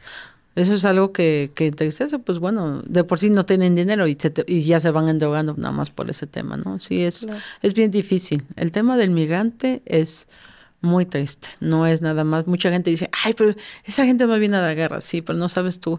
La gente dice, nada más vienen a dar guerra, pero la realidad es que no saben todo lo que ya han vivido. Muchos dicen, no, pues que se regresen a sus países. Si eso fuera fácil y de regresar. Bueno, yo estuve en Honduras. Yo decía, no, yo tengo que saber qué está pasando, por qué están saliendo. Eh, estuve en Guatemala, fui a Honduras y tristemente pues como todo, no, no todo lo que, todo es de color de rosa, ¿no? Tú vas a un lugar y ves lo bonito, pero no ves el trasfondo que hay allá. Estuve con un grupo de garífonas, garífonas eh, en Honduras, y, y de este lado estaba el aeropuerto. ¿Qué es garífonas, perdona? Eh, son eh, personas de color. Ah, Son personas negritas que tienen muchas, muchas cosas muy bonitas. A mí me gustó mucho ese, ese, ese lugar. Porque, y, y, lo más triste que yo decía, este, qué, qué triste, qué difícil es, porque, por ejemplo, de este lado estaba el pueblo, había más de 200 familias, hoy solamente hay 80, porque la mayoría emigró. De este lado, donde estaban las familias, no había escuela, no había un centro de salud, no había luz. La gente a las 5 de la tarde agarraban sus lanchas y se iban a, a, las, a la pesca, ¿no? Iban a pescar. ¿Para qué? Para poder vender los pescados a los mercados y los que le quedaban, lo que le quedaba, este, eran los pescaditos más chiquitos, eso era lo que ellos consumían. Tenían palmas de coco, pues para hacer dulce, para hacer atole, para hacer lo que es. Eso era lo que tenían. Estaban organizados algunos eh, eh, jóvenes para darles clases a los niños en cierta casa, pero lo más chistoso es que de aquí para acá estaba el aeropuerto. Y yo les decía, ¿y por qué no les permiten vender productos a ustedes? Porque somos, porque les dan pena, les damos pena a nosotros. O sea, nosotros pudiéramos vender aquí nuestros productos y tener para poder sostenernos, pero no nos permiten. El gobierno no nos permite. Cada vez nos va cerrando más y cada vez. ¿Por qué? Porque nosotros tenemos una zona de manglares. Y lo que quieren es que nos vayamos, porque al rato el aeropuerto ya no está aquí, el aeropuerto está hasta allá. Entonces, eso es lo más triste, ¿no? Eso es lo más terrible que sucede, que no entendemos que la gente no emigra por gusto es por la necesidad que se está viendo. Yo veía y decía, no es posible, veía yo las, no hay escuelas, veía, no hay luz, no hay esto, ¿no? Y los que llegábamos ahí era, pues era como un turismo, ¿no? Pues nos llevaban a los manglares, veíamos esos animales tan preciosos que tienen ahí, y yo decía, ¿por qué, por qué, por qué se, esa, por qué se deniga el ser humano de esa forma? ¿Por qué, por qué les cierran? Con esa muralla. Es, era, un muro, ellos ya están viviendo con un muro ahí puesto. Un muro, de Pues sí, porque, porque de hecho el, el, aeropuerto, tú llegas, a, uy, qué bonito ves el aeropuerto, pero si no te imaginas que de aquel lado hay familias que están queriendo sobrevivir y salir adelante y vender productos que a lo mejor ellos pueden hacer, ¿no? O sea, cosas tan fáciles como decir, pues que vendan, ¿no? Pero no, es que simplemente no. Y esa es la forma, decían ellos, lo que, lo que quieren hacer es que nosotros nos choquemos y agarremos nuestras cosas y nos vayamos. Ajá, y cuando nos vayamos a los Estados Unidos y nos regresen y nuestras tierras están invadidas, ¿qué vamos a hacer? ¿Para dónde nos vamos? Entonces, ellos estaban aguantando eso. Nuestra juventud ya no está aguantando eso. Nosotros los viejos nos estamos quedando y nuestros jóvenes están emigrando. Son los que están emigrando principalmente. Principalmente. Entonces era así como ponerse a pensar, ¿no? Nosotros estamos en la misma situación, nosotros estamos en el campo y mucha gente joven está emigrando hacia Estados Unidos, pero muchas tierras se están quedando. ¿Y qué pasa? Y no se están trabajando. Entonces mm. ahí es donde dices, estás estamos cerrando también parte de, ahora sí como dice, los que estamos ahí estamos en la lucha por mantener el campo, porque del campo también viven familias, estamos ayudando a las familias a que se mantengan, por ejemplo, las, las personas adultas, ¿no? Que ya no dicen yo para qué voy a ir a los Estados Unidos, no, yo aquí tengo que trabajar. Claro. Entonces de ahí estamos agarrando. son los jóvenes como los que están buscando hacer, o sea, armar su vida, eh, tener su patrimonio, formar una familia, tener mejores oportunidades, mejores ingresos, ¿no? Los que están buscando nuevas oportunidades de vida, ¿no? Un crecimiento. Un crecimiento. Porque me imagino que, digo, ahorita comentaste el caso de Honduras, pero eh, me imagino que has de hablar con personas que vienen de Sudamérica, Centroamérica, de todos los países, eh, que llegan con las patronas, de qué, de, qué, de qué otras cosas también están huyendo, ¿no? Porque me imagino que inseguridad también, o tal vez hay, o tal vez no hay trabajo. Inseguridad y todo. Ellos decían que cada negocio que iniciaban era un cobro, ¿no? O sea, si tú no pagas, no vendes. Y decían ellos, ¿no? O sea, imagínate, yo voy a trabajar para mantener a alguien, ¿no? Si apuradamente me da para comprar, para surtir. Y hay veces que ni venta tenemos y tengo que pagar ahora sí el cobro. Entonces también tienen ese gran problema, negocio que abre, negocio que llegan a tocar. Y otro tipo de cuestiones, ¿no? Por ejemplo, en el caso de los chinos, yo les decía, bueno, pero ¿por qué están viajando? ¿Por qué salieron de su país ustedes, no? Los chinos. Los chinos. Y me decían, nosotros queremos libertad, no somos libres. Yo decía, ¿cómo? ¿Por qué? Pues sí, porque es que nosotros llegando a cierta edad ya tenemos que tener esposa a cierta edad ya tenemos que tener hijos y nosotros no queremos tener, no queremos casarnos, no queremos tener hijos todavía y eso es un impedimento para, para nosotros. No podemos estar. ¿Por qué? Porque está el gobierno, porque están las familias.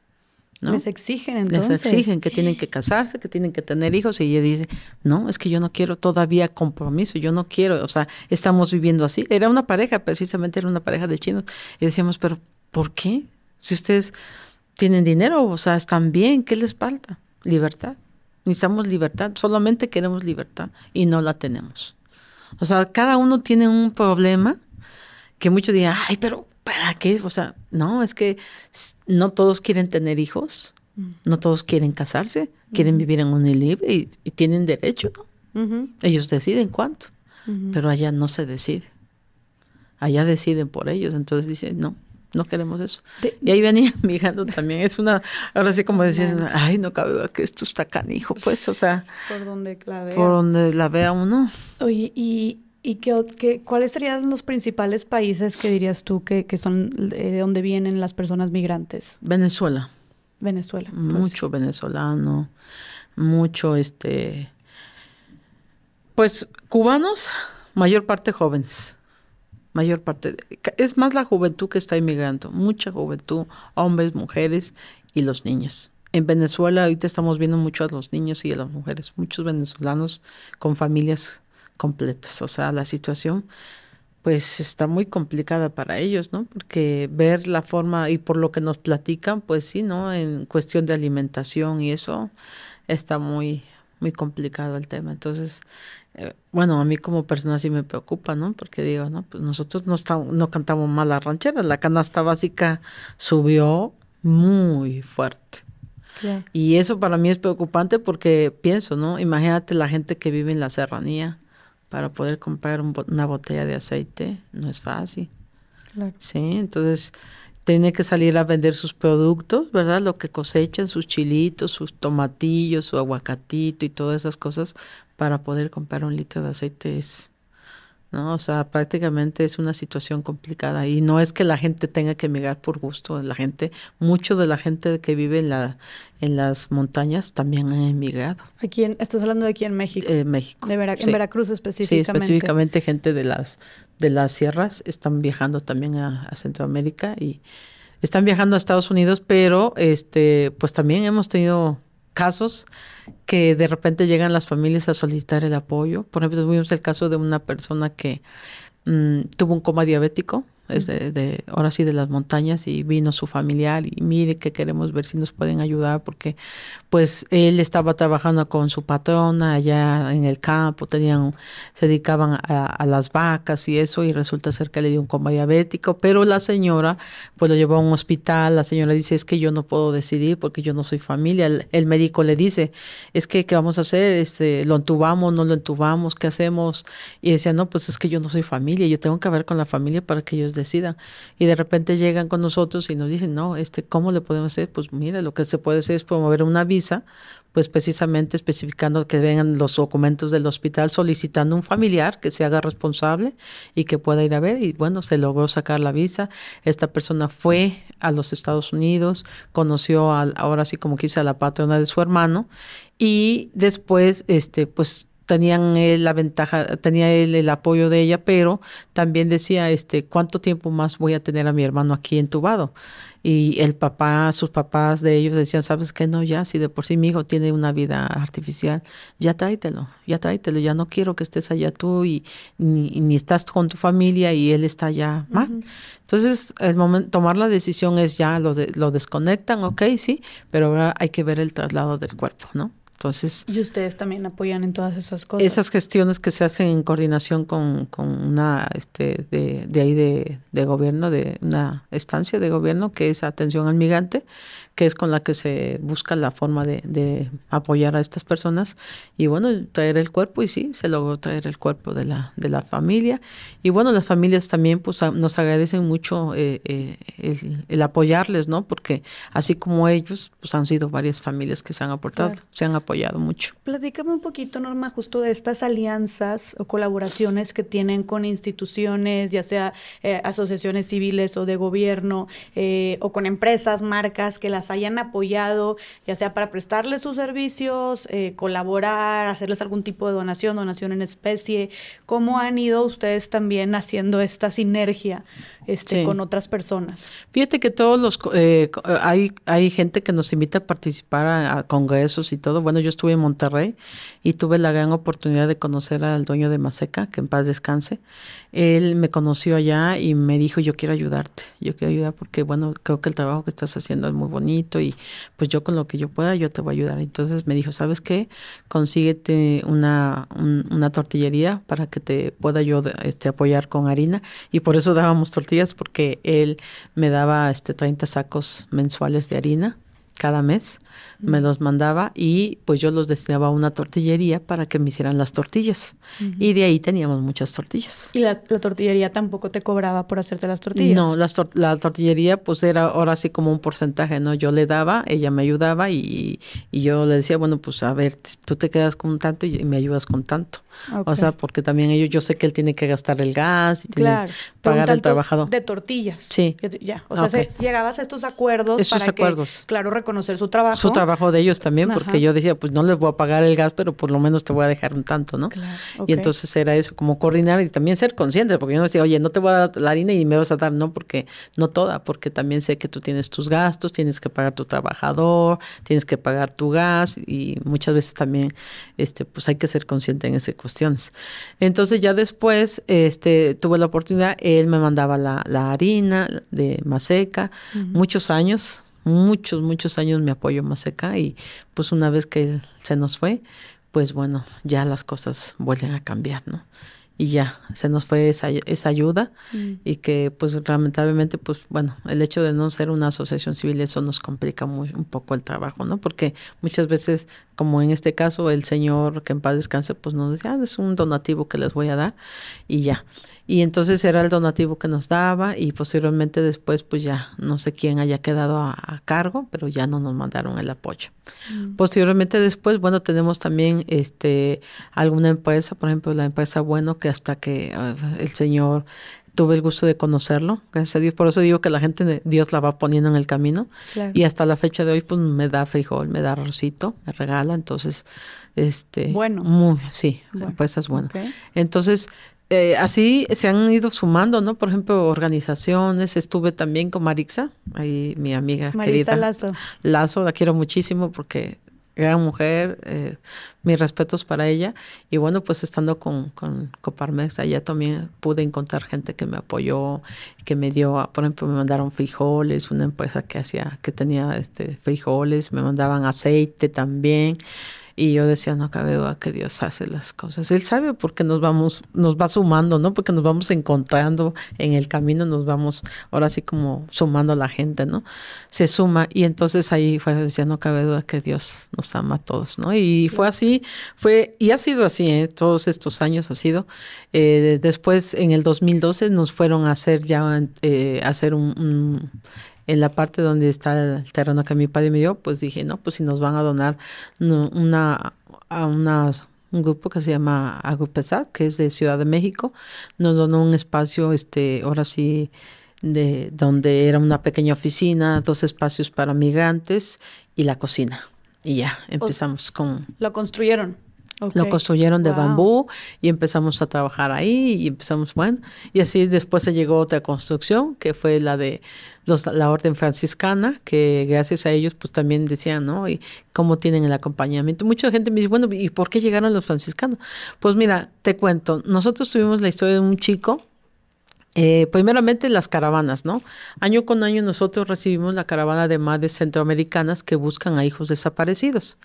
Entonces, eh, nosotros lo que hacemos es, cuando Fray Tomás González, un franciscano, nos dijo, oye Norma, este, queremos hacer conciencia a Orizaba, pero ¿cómo le hacemos?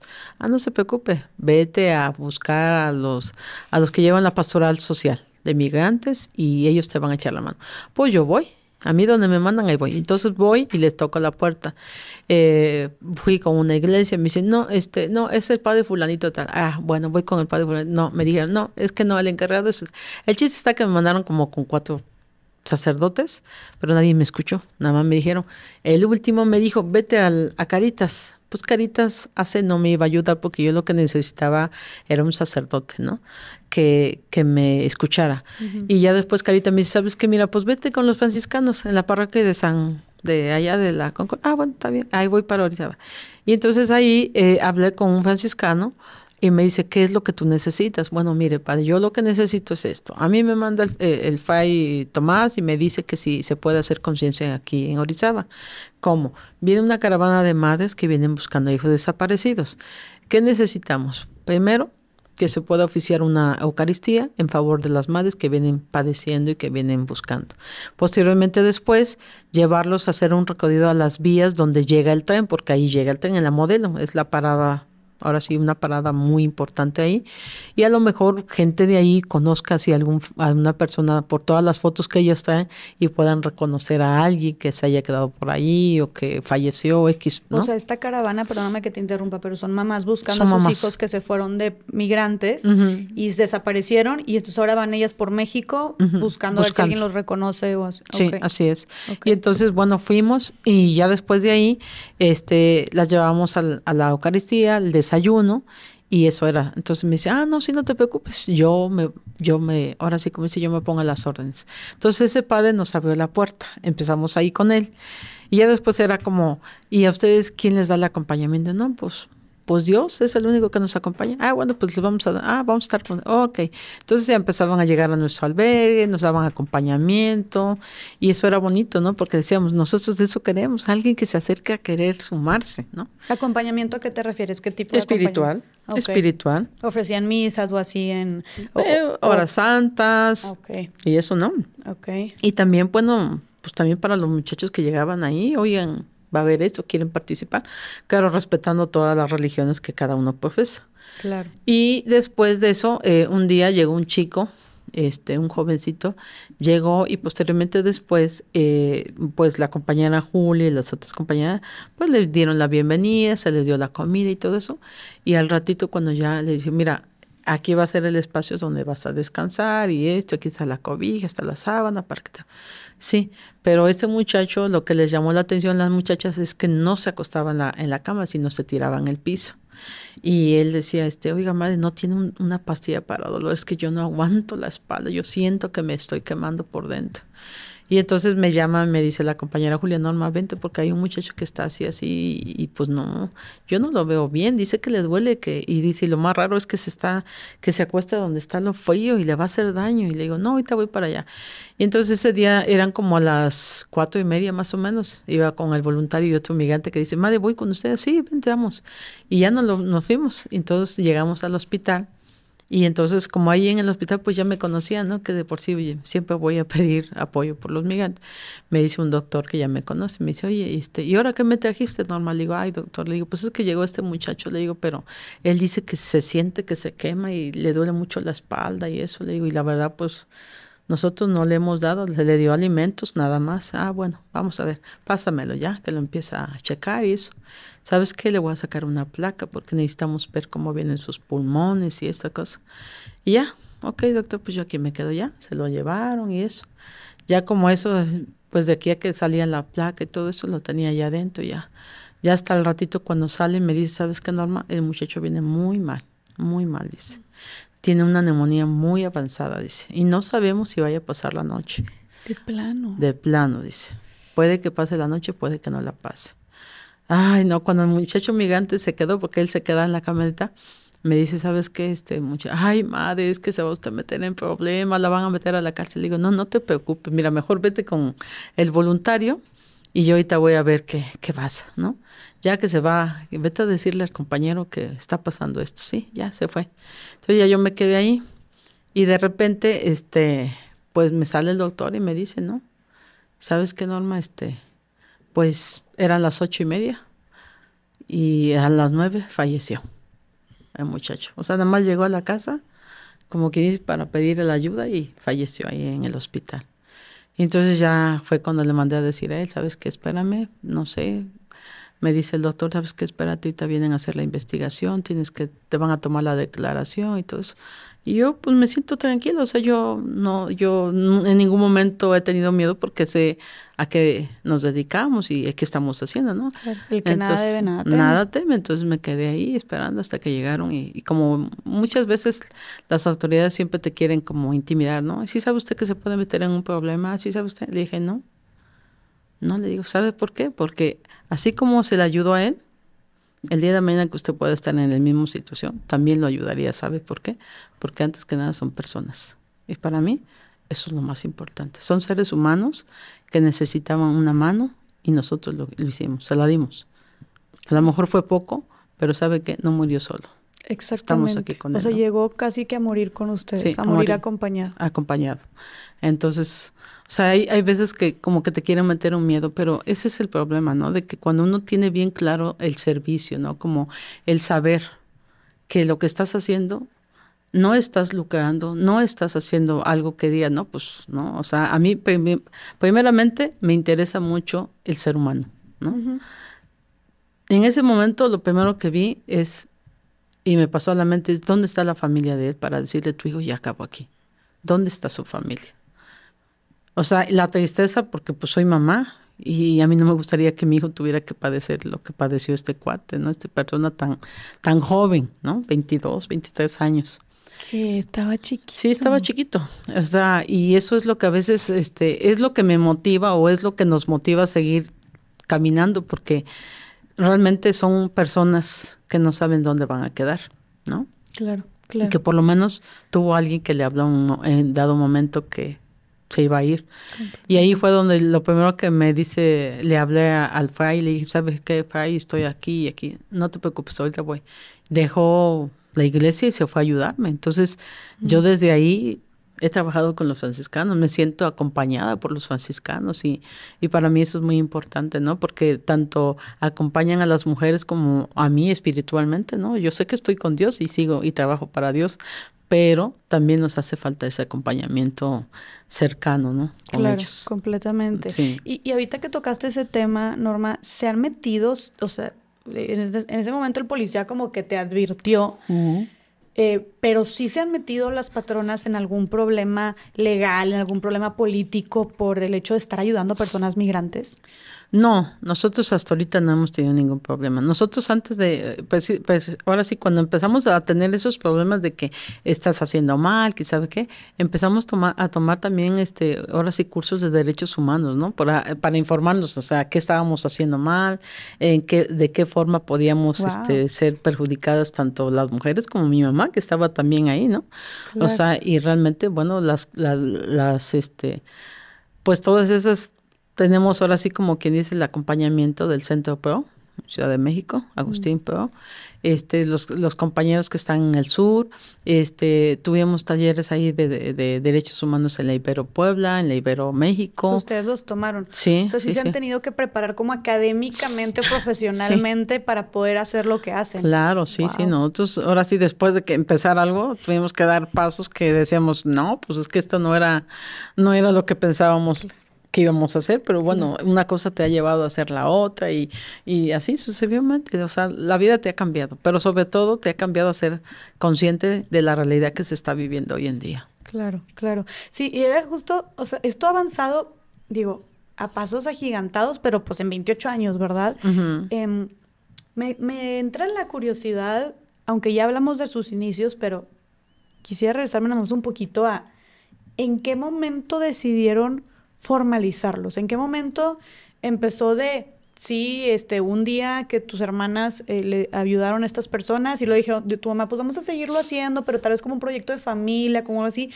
¿Y en qué momento dijeron, vamos a hacer este colectivo, vamos a brindar, vamos a brindarles otro tipo de, de, ayudas también, más allá de la comida, vamos a hacerlo más formal, no vamos a ponernos de este nombre, vamos a hacer un albergue, o sea, digo, sé que fue con el tiempo, pero ¿en qué momento como deciden tomarse más en serio este proyecto y formalizarlo? ¿Recuerdas?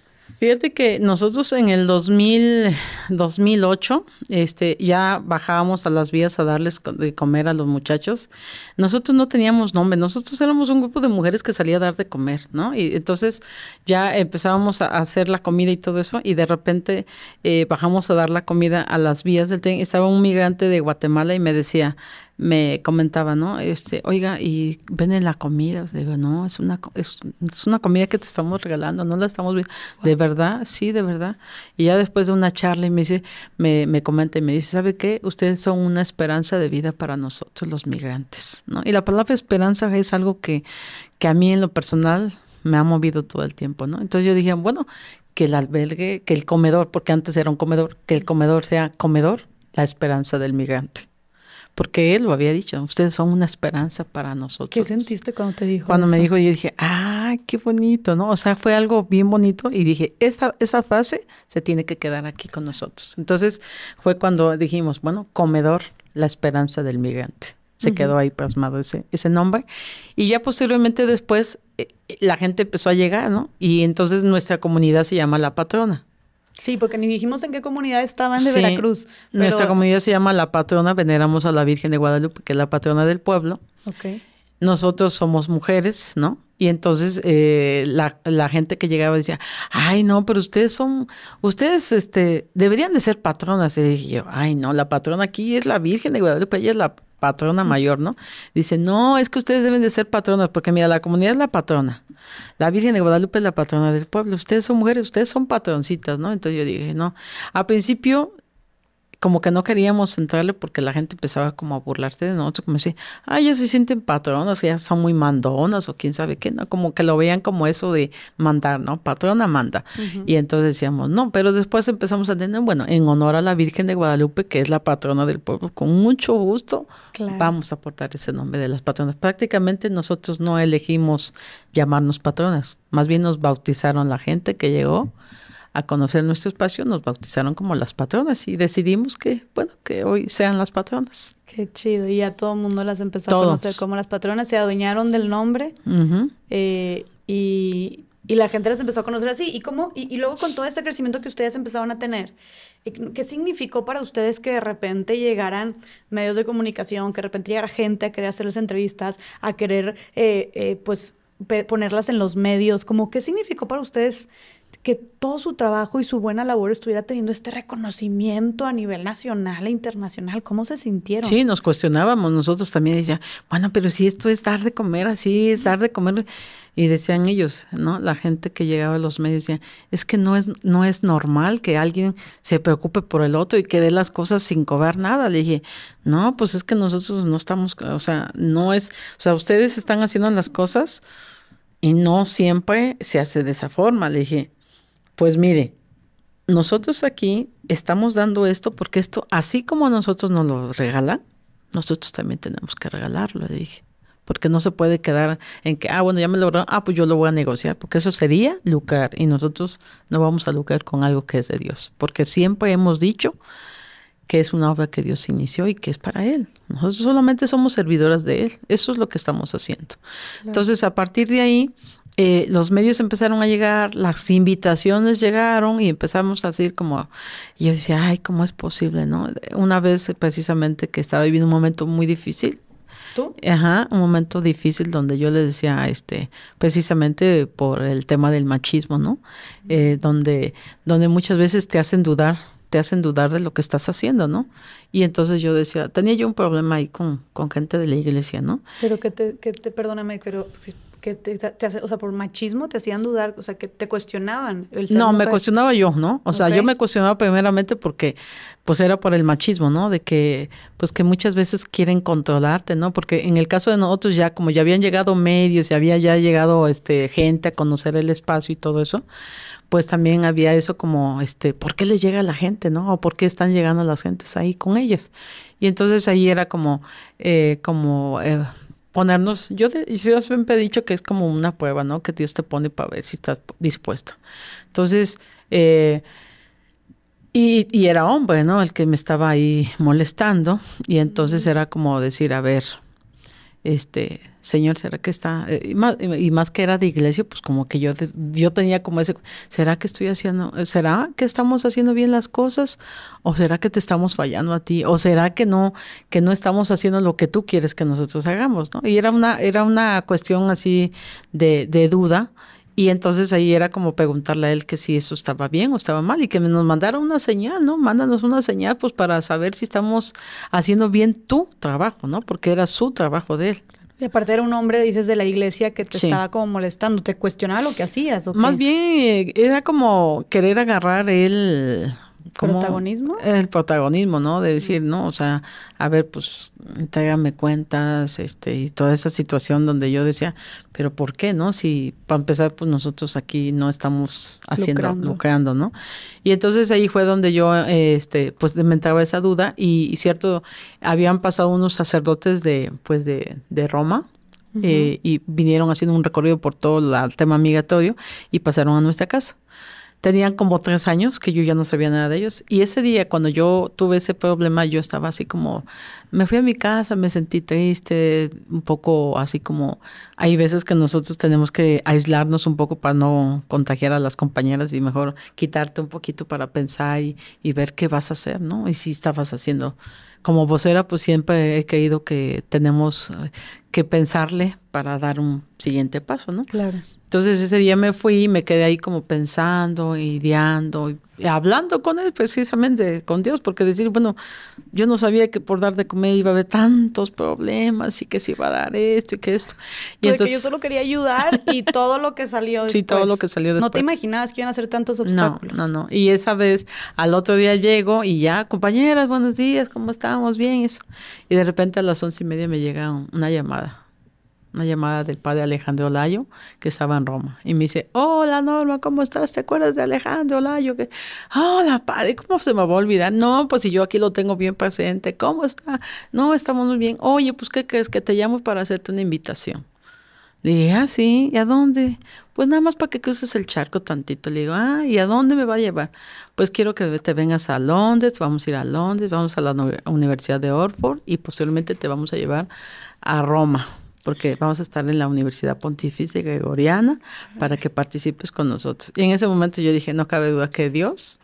Me puse chinita. Dios tenía un propósito para nosotros. Ahí está tu señal. Ahí estaba la señal. O sea, él, él estaba dando respuesta. No te puedes echar para atrás. Tienes que seguir para adelante. Entonces, esos momentos son los que uno dice, o sea, no, sigue luchando, sigue defendiendo tus ideales, pero siempre y cuando, o sea, sin, sin llegar en ese tema de violencia, ¿no? Nosotros siempre hemos, hemos sido un grupo de mujeres que no nos gusta la violencia siempre tratamos el diálogo, siempre buscamos la forma, ¿no? Y, y, eso ha sido algo que realmente nos ha favorecido mucho. Claro. Y cuando escuché todo eso, la verdad me, me puse a llorar. Me dice, ¿por qué lloras? Le dije, ay, padre, pues de felicidad. Pero después le contaré todo lo que... Esto que acaba de decirme es una respuesta que yo estaba esperando. Y usted me la dio ahorita. Claro. Ya me platicarás. Le dije, sí, le voy a platicar. Entonces era algo así que me, me, me, me causó. Yo ni sabía dónde estaba. Yo dije, pues a ver cómo me va, ¿no? Entonces, uh -huh. pues me fui, me fui a Londres y, ¿Y de verdad. ¿Qué tal Londres y qué tal Roma? Roma, no, hombre. Eh, yo decía, Dios, pues también le decía, bueno, ¿y a qué voy si si aquí hay un problema grande. Uh -huh. Pero bueno, cuando llegué allá me di cuenta de, de, los hermanos africanos, ¿no? El tema de los hermanos africanos es un tema muy fuerte, ¿no? Cómo, cómo tienen que cruzar en las panteras y todo eso. Esos barcos hechos de madera donde vienen miles de migrantes y muchos se hunden y conocerlos, platicar con ellos, tenerlos tan de cerca era como la otra cara de la migración, ¿no? O sea, la, la cara migrante africana que decía, no puede ser, Dios mío, o sea, ¿por qué tanta, por qué tanta, tanta gente luchando por sobrevivir y no entender lo que está pasando en estos, en estos hermanos que, que están viajando, ¿no? Y, era una situación de confrontación, decía yo, era una, era un confrontarse, este, de ver eh, la migración centroamericana con la migración africana era algo muy difícil de entender, sobre todo ver a los niños, muchos de ellos, las familias, ver a los manteros, ¿no? Que de repente estaban vendiendo sus productos en las calles y de repente venían a las policías y agarraban la manta y se la echaban al lomo y a correr, ¿no? Entonces era algo así bien, bien difícil. Decía, ¿por qué? Porque si solamente quieren ganarse el pan de cada día porque no se los permiten, pero bueno, las leyes de los países muchas veces tienen que ver, ¿no? Con, con las eh, con las mentes de las personas que tienen el poder ahí.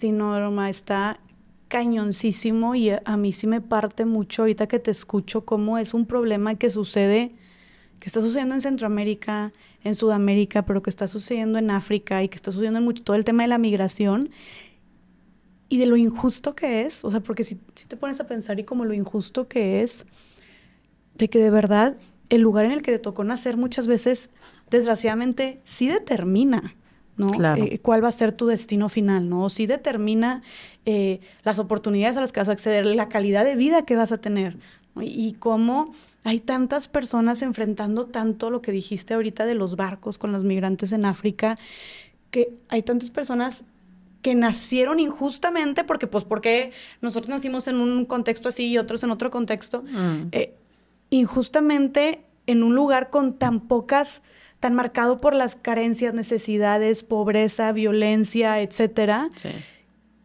que tengan que arriesgar su vida y atravesar por todo esto para simplemente buscar tener lo que muchos ya tenemos, ¿no? Sí. Desde libertad, desde, digo, pues, seguridad es un tema que todos, pero pues Todos. no estamos como en, pues vaya, sí, sí, sí hay, hay, hay como quiera dentro de cada, dentro de cada ciudad o dentro de cada comunidad, pues sí hay diferencias, sí. Ajá, entonces sí, eso como que me parte mucho la cabeza, ¿no? no, no, no te- tú, tú no te has puesto también a pensar esto, como que injusto que haya tanta gente pasando por esto simplemente Sí. por el lugar al que le tocó nacer, que ni lo decidió y que ni hizo nada para nacer en ese lugar, que está tan jodido, perdón, Sí. pero que va a hacer que tenga que arriesgar su vida para ir a buscar lo A que muchos otros ya tenemos. ¿Me Así explico? es.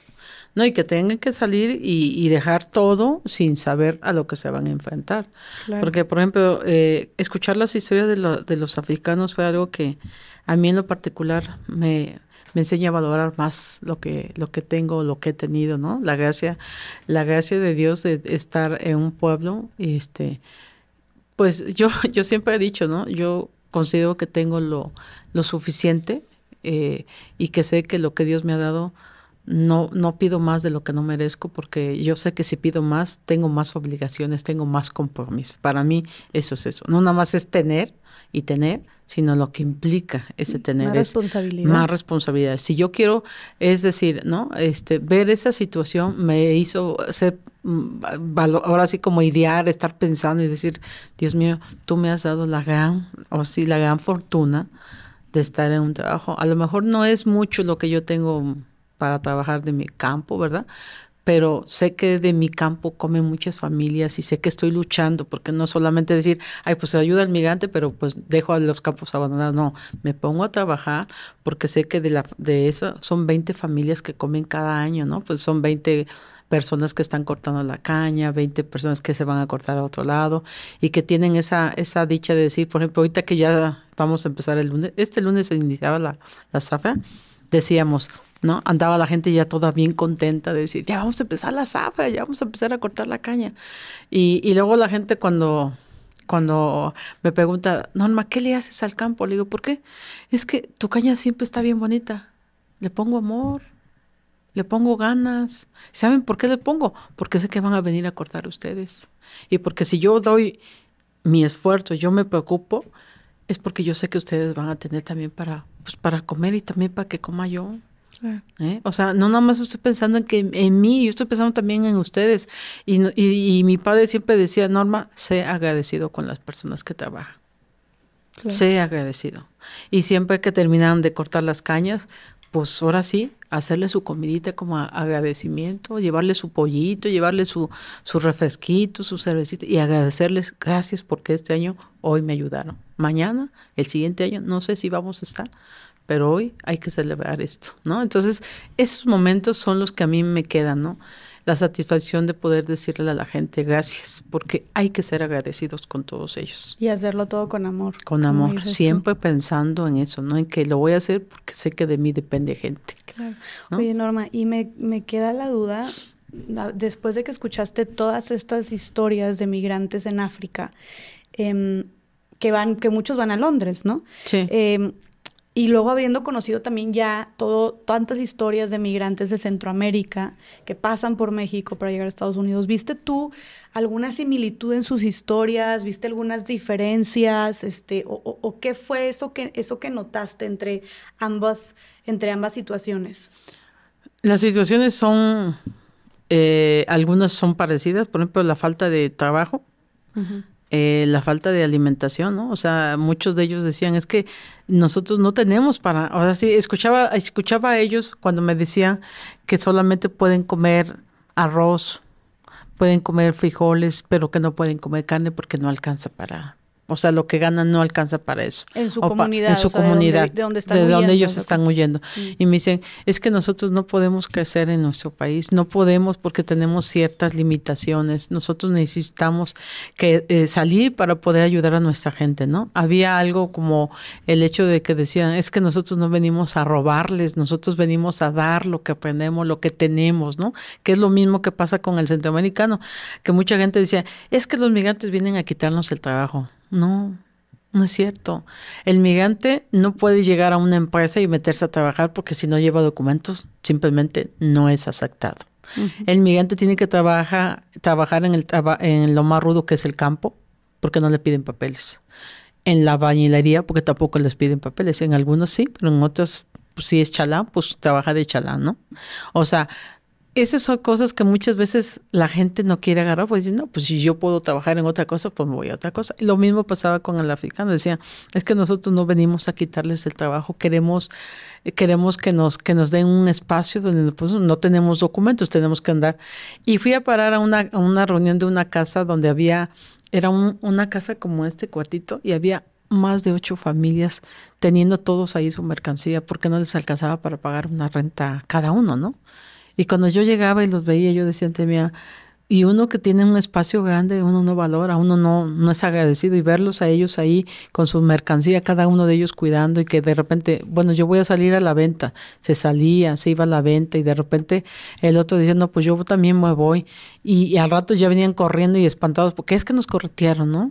y decía, es que todo el tiempo vamos a estar así si no hay alguien que nos apoye para, pues precisamente para este tipo de, de, de ver cómo podemos arreglar documentos, nosotros no queremos, ¿no?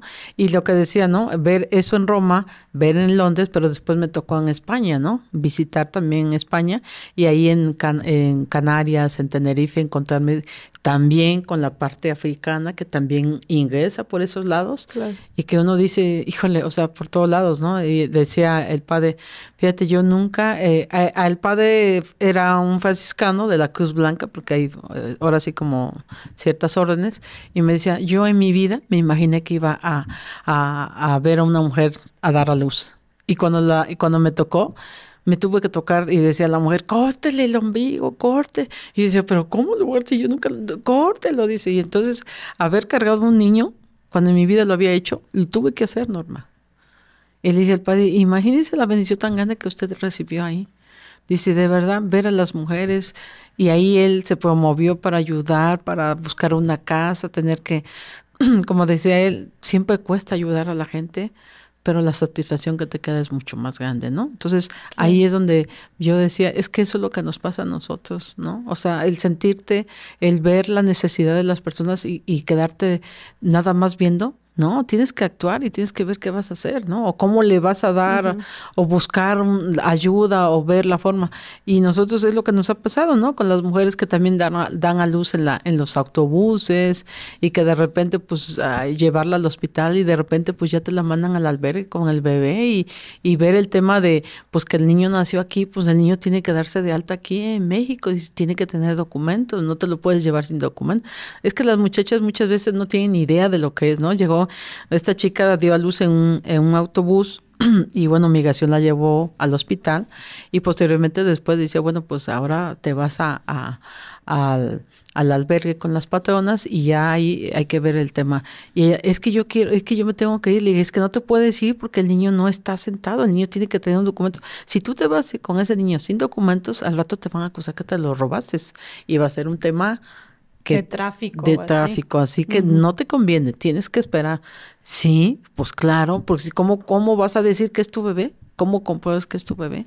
No, pero con el papel del hospital, no, tiene que tener un, acta de, de, nacimiento. Y nacida aquí, pues nació aquí, le dije, en Córdoba, tiene que tener. Entonces, pues ahí hablarle, entender que muchas veces ellas no entienden, o sea, como que pues bueno, la idea es que como van con pollero, no, que el pollero, no, que tú vente, que esto. No, o sea, el pollero puede decirte lo que quiera, pues a él no le importa tu bebé, no le importas tú, a él le importa el dinero. Claro. Es lo único. Entre más vengan, mejor. El dinero es lo que lo mueve a ellos, pero a ti te tiene que mover tu hijo, así que no te puedes.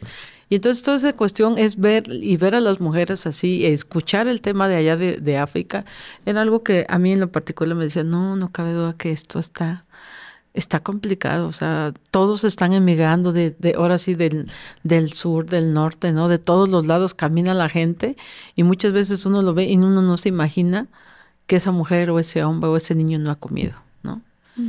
Que ese niño, y que muchas veces me dicen, pero, pero es que yo no tengo dinero. No, es que no es cuestión de dinero, es cuestión de voluntad, de ayudar. O sea, ¿tú crees que los recursos no son un impedimento para que puedas ayudar, para que podamos ayudar? Yo creo que, por ejemplo, a menos la gente luego me dice, ¿no? Pero tú cómo le haces? Es que ese es el detalle, ¿no? Si yo tengo voluntad, pues yo voy y toco y, y yo sé que la puerta se va a abrir, ¿no? Y a veces nosotros tenemos cosas y a veces dejamos que se pierdan o que se echen a perder o que se vayan al desperdicio. Cuando tú sabes que hay alguien que está ahí junto y que está enfermo y que necesita algo, pues échale la mano, ¿no? No precisamente tiene que ser con el migrante. A veces tenemos adultos, a veces tenemos adultos que están solos, que nadie los ve, o de repente hay enfermos ahí que están en el abandono. Hay veces que con un poquito de tu tiempo tú puedes alegar la vida a alguien. También eso, que muchas veces pensamos que ayudar es algo material, y que muchas veces puede ser, oye, donando tu tiempo, donando tu escucha, eh, simplemente alguien acompaña, como ustedes lo, hicieron, como acompañando tal vez a alguien, eh, también son formas de ayudar, ¿no? Son formas de ayudar. Hay muchas formas de ayudar y a veces la gente dice, pues es que no tengo dinero pero creo que a veces es, es la forma de ponernos límites, ¿no? De que no querer. Y se están privando de algo que es muy bonito, por ejemplo, el compartir, ¿no?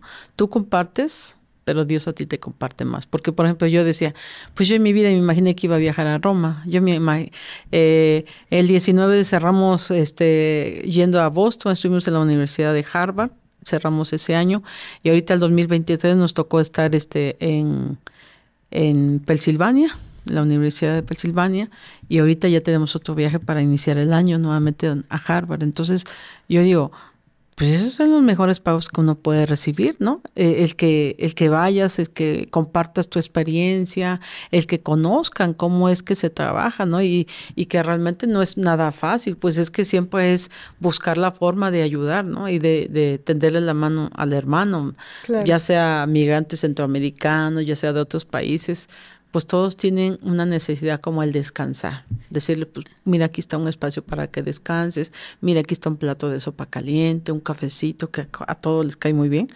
Entonces, pienso que, que a veces es eso, ¿no? decía, decía una de las mujeres ahí en las vías que me veía todo el día, que si pensaba cambiar el mundo haciendo esas cosas. Yo creo que sí se puede, claro que se cambia el mundo, se cambia la imagen.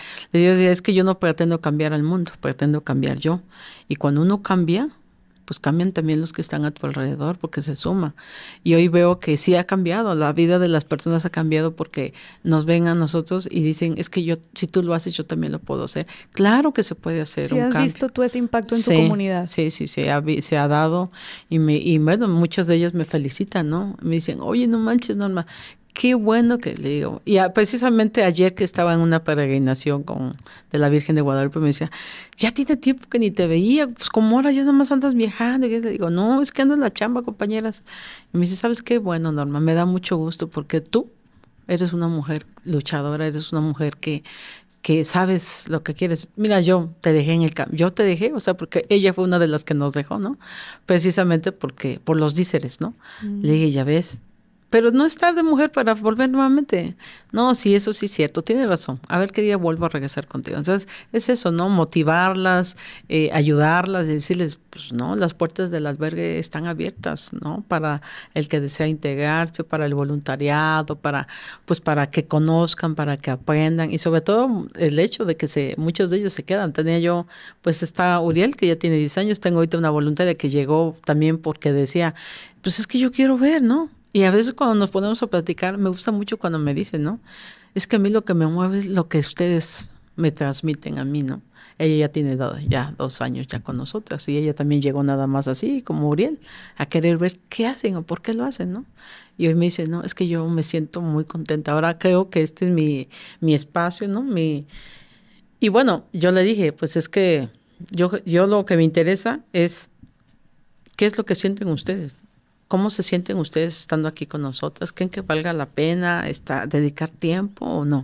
Me dicen, no, es que sabe que, que a mí me interesa mucho lo que ustedes, lo que ustedes hacen, lo que ustedes nos dicen, eh, sobre todo eh, esa, esa situación que a pesar de que, de que hay retos, no se caen, ustedes son fuertes, ustedes son persistentes. Pero digo, ¿sabes quién es, quién nos da esa persistencia? ¿Quién nos da esa fuerza? Los migrantes. Porque yo cada vez que los veo a ellos caídos, yo no los puedo aplastar más, yo los tengo que levantar y decir, ánimo, compañero, ya pasaste lo más difícil, ya de aquí es mucho más fácil, tranquilo. y llegaste a un lugar donde se te va a ver como lo que eres, somos familia, levántate, ¿no? O sea, animarlo, dice, y, eso es lo que yo veo que ustedes, a pesar, es que la fuerza está en ellos porque ellos son los que dicen, o sea, yo valoro cada vez que llega un migrante todo cansado y muy lastimado y, le digo, no, no, si por algo llegaste aquí es porque Dios te mandó, así que no te puedes desanimar, échale para adelante. Las cosas no van a ser fáciles, pero cuando llegues a lograr el objetivo, no te olvides de tu país y no te olvides de tu familia, porque son los únicos con los que vas a contar el día de mañana. Estados Unidos es un país que te da la oportunidad pero no para que te quedes, sino para que vuelvas a regresar. Ve, haz e invierte y levanta a tu gente de allá, vuelva a levantar. Anímala a seguir luchando por las tierras que tienen. Ustedes también tienen tierras y son muy fructíferas. Échenle ganas, todos podemos sobrevivir desde nuestros lugares y si no hay allá valor y si no los valoran a ustedes, pues aquel país les está dando la oportunidad, aprovechense, pero no para quedarse, porque muchos llevamos la idea de que nos vamos. No, ese país es solamente de paso. Es un rato. Es un rato. La idea es como ir a producir un rato. Y regresarte. Ahorrar, invertir y regresarse. Sí lo hacen. Sí lo han hecho. Eh, ¿qué, qué, porcentaje tendrás algo? No sé si existe esta cifra o no. Em, pero a ver, ¿alguna estadística del porcentaje de personas migrantes que logran efectivamente hacer una vida, llegar y hacer una vida en Estados Unidos? Sí, han llegado muchos. Muchos de los que hemos visto pasar por la zona han logrado su objetivo y muchos de ellos eh, sí están haciendo cosas por su familia, por, por la gente que está ahí. Había uno de los muchachos que me comentaba, es que mi idea es llegar y, y levantar las fincas de café, porque pues como todo, México aquí es un país cafetero, pero pues si se van a las fincas, el pago del café cereza está por los suelos, ¿no? Lo más caro que se ha pagado ha sido 10 pesos por kilo. Imagínense, 10 pesos por kilo cuando tú aquí vienes a comprar una taza de café, ¿en cuánto, no? ¿Y cuánto se tardarán en sacar un kilo?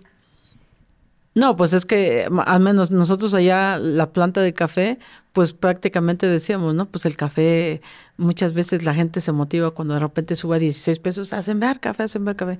Y al rato, pues ya dio el bajón, ya, ya llegó a 8 pesos el kilo de café cereza. Mm. Y una mata de café te puede producir hasta 30 kilos de café, pero si te lo van a pagar a 8. Y tienes que pagarle al trabajador, porque de los 8 pesos le vas a pagar 4 pesos al trabajador o 3 pesos al trabajador y cinco para ti. Pero esos cinco le tienes que meter la limpia a la, a la, ahora sí a las fincas, la tienes que abonar. ¿Qué haces tú con cinco pesos? Claro. O sea, prácticamente es, mucha gente se ha desanimado y ha dejado perder el café. ¿Y, ¿Y, tú crees que precisamente por todas estas cuestiones que comentas y habiendo trabajado de cerca con personas migrantes durante 28 años, Norma, ¿cómo verías tú esta evolución en la migración? O sea, ¿consideras que se ha elevado en los últimos años la cantidad de personas que están migrando? Eh, ¿Se ha disminuido? ¿Se ha mantenido igual? ¿Cómo has visto tú esta evolución? Mira, nosotros iniciamos primero con los países centroamericanos, Nicaragua, Honduras, El Salvador y Guatemala. Teníamos mucho porcentaje de migrantes, pero cada país ha tenido un problema diferente. Ahorita con El Salvador, ¿no? El Salvador, bueno, con este nuevo presidente que está ahorita, muchos dicen que está, que está bien. Eh, hemos visto pocos salvadoreños, no tenemos ya muchos salvadoreños que estén pasando por la zona, pero también tenemos el problema de Nicaragua, ¿no? Con la situación que se está dando allá. Tenemos también migración eh, nicaragüense que está haciendo, que no están compartiendo los ideales de los nuevos gobiernos que existen es lo que está sucediendo, ¿no? Y muchos dicen, yo no voy a, Estados Unidos, yo voy a luchar por mi país. Y muchos se regresan y muchos ya vienen mentalizados, ¿no? O sea, los hemos visto y decimos, pero otros dicen, no, yo quiero seguir porque yo tengo mi esposa, tengo mis hijos. Yo no voy a morir porque eso no va a cambiar. No va a cambiar, o sea, y hay unos que quieren ir a luchar porque no quieren que su país se quede sin la gente, ¿no? Entonces es un es algo unos quieren regresar, otros quieren ir a enfrentar, pero lo que está haciendo mucho mucho de, la migración son los, los gobiernos, ¿no? Venezuela es un país que está exportando muchísimo migrante. Honduras está, siempre se considera el número, ahora sí como el de mayor porcentaje Honduras, pero ahorita lo que estamos viendo es Guatemala. Guatemala. Guatemala. Y, y, todo tiene que ver con la política, fíjate, ¿Ah, lamentablemente. sí? Guatemala ahorita me dicen los compañeros, es que no, madre, es que el que ganó no los dejan llegar, que ahora va a ser el contrario. Y es una lucha de, de ahora sí, una lucha constante. Entonces ahí es donde muchos se desesperan y dicen, pues yo para qué me quedo y para qué me voy a pelear. Claro. Si a mí no me va. No, vienen, ahí vienen mujeres, más mujeres ¿Ah, Antes veíamos más hombres, hoy vienen mujeres. ¿Dirías que de igual proporción que los hombres o más mujeres? Y mujeres de los pueblos más pobres, ¿sí? ¿Por qué? Porque está en su idioma quiché, porque está en sus vestiduras, ¿no? Entonces toda esa cuestión es como, dices tú, ¡ay, qué difícil es! Oye, Norma, y hablando de mujeres, sí, por sí es muy... es, es, hay mucha vulnerabilidad y muchos riesgos en el simple hecho de migrar. Ahora siendo mujeres eh, que ¿Considerarías que las mujeres que migran lo, viven diferente a los hombres o que tal vez otros obstáculos o a qué otras cosas están, están, están siendo vulnerables que los hombres no? Mucho más vulnerables las mujeres hoy en día, más, más las mujeres, porque es cierto que los hombres también sufren ahora sí abusos, ¿verdad? Pero eh, las mujeres están padeciendo más, ¿no? Y muchas de ellas pues ya vienen ahora así como mentalizadas en que tómate la pastilla o protégete porque sabes que en el camino vas a sufrir una violación. ¿En qué punto? No se sabe, pero ellas salen ya como, como preparadas, ¿no? Para lo que se van a enfrentar. Entonces. Como norma, o sea, literal, tomándose anticonceptivos para prepararse para una violación. Para, sí, porque ellas, ellas están conscientes de que en el camino se van a encontrar con personas que, pues, que pueden abusar de ellas, ¿no? Entonces, eh, ahora sí mentalizarse y sobre todo más, pues ahí van muchas mujeres definitivamente es un riesgo, muchas de ellas. ¿Cómo te mentalizas a Y muchas de ellas son secuestradas también, lamentablemente, ¿no? Eh, nosotros que tenemos el tema de las madres, pues siempre, cada vez aumenta el número de mujeres, eh, hombres, desaparecidos en el, en el trayecto, ¿no? Cuando, cuando ellas vienen, ellas nos muestran las fotos, oye, no pasó por aquí esta persona, oye, esta muchacha no pasó, es que salió por acá, la última llamada la tuvimos en tal parte y, ya no supimos de ella. Y, y, bueno, también así como se ha habido, ha habido mujeres que desaparecen, también ha habido mujeres que han realizado su vida en México y que se encuentran después, ¿no? Que vuelve a verse un reencuentro familiar donde ellas este, se, se informan, ¿no? De que viene la caravana y a lo mejor ahí viene mi mamá o a lo mejor me anda buscando. Mm. Entonces esas cosas que también muchas veces pierden los contactos, ¿no? Y que muchas veces las familias allá ya no quieren contactar los teléfonos porque no saben si es una extorsión, un engaño. Entonces es bien complicado. Nosotros, por ejemplo, que tenemos ahí un teléfono donde ellos pueden comunicarse con sus familias, tienen que hacerlos ellos directamente, ¿no? Para que la familia pueda entender, ah, sí es mi hijo, mamá, soy yo, estoy en tal lugar, mira, llegué bien, estoy aquí, esto voy a estar. O sea, porque si la gente que llama, pues muchas veces dice, no, pues no nos extorsionan o nos dicen que tienen al familiar y nosotros, pues por el temor, pues ya no queremos ni contestar. Entonces, pues tiene que tomar sus precauciones también, ¿no? Claro. Así es. Eh, y que, que, mm, me imagino que también aquí está muy relacionado con el tema de la trata, ¿no? O sea, que muchos desaparecen también, especialmente cuando hablamos de mujeres. De mujeres, sí. O de niños. Eh, ¿Cómo lo viven también los niños este tema de la migración? Pues mira, nosotros la mayor parte de los niños que vemos ahí vienen siempre con familias vienen con el mamá, papá, a veces vienen las familias completas, hasta los abuelos, ¿no? Que ya son personas que yo digo, ¿cómo es posible que a estas alturas de la vida, pues las personas adultas lo que quieren es estar en casa, estar tranquilos, pero pues ellos son los que dicen, no, es que ya no, no se puede vivir, no se puede vivir allá y pues donde van mis hijos, pues ahí vamos nosotros y no saben a dónde van a ir a parar, o sea, ese es el detalle, porque lamentablemente la situación también es complicada, muchos de los de los eh, compañeros que han estado solicitando el refugio, que, que a veces se dice, ¿no? Este, hoy precisamente le comentaba yo al compañero que veía en la noticia, ¿no? Que hablaban que más de 13 mil y cacho de temas de refugio, pero pues yo le digo, de, de, esas, de esas solicitudes, pues a lo mejor fueron hasta 100 nada más las que se aceptaron y las demás siguen en el proceso. Y una solicitud de refugio tarda ocho meses, un año, y que hace una esa familia ¿Qué hace esa familia? Tiene que trabajar para sostener a sus hijos, tiene que tener un lugar donde pasar la noche. O sea, son, son, son temas demasiado largos, un proceso muy largo que muchas familias se desesperan y dicen, pues ahí dejo el tema botado y sigo para adelante. Hasta donde encuentre un lugar donde pueda trabajar y donde pueda darle de comer a sus hijos.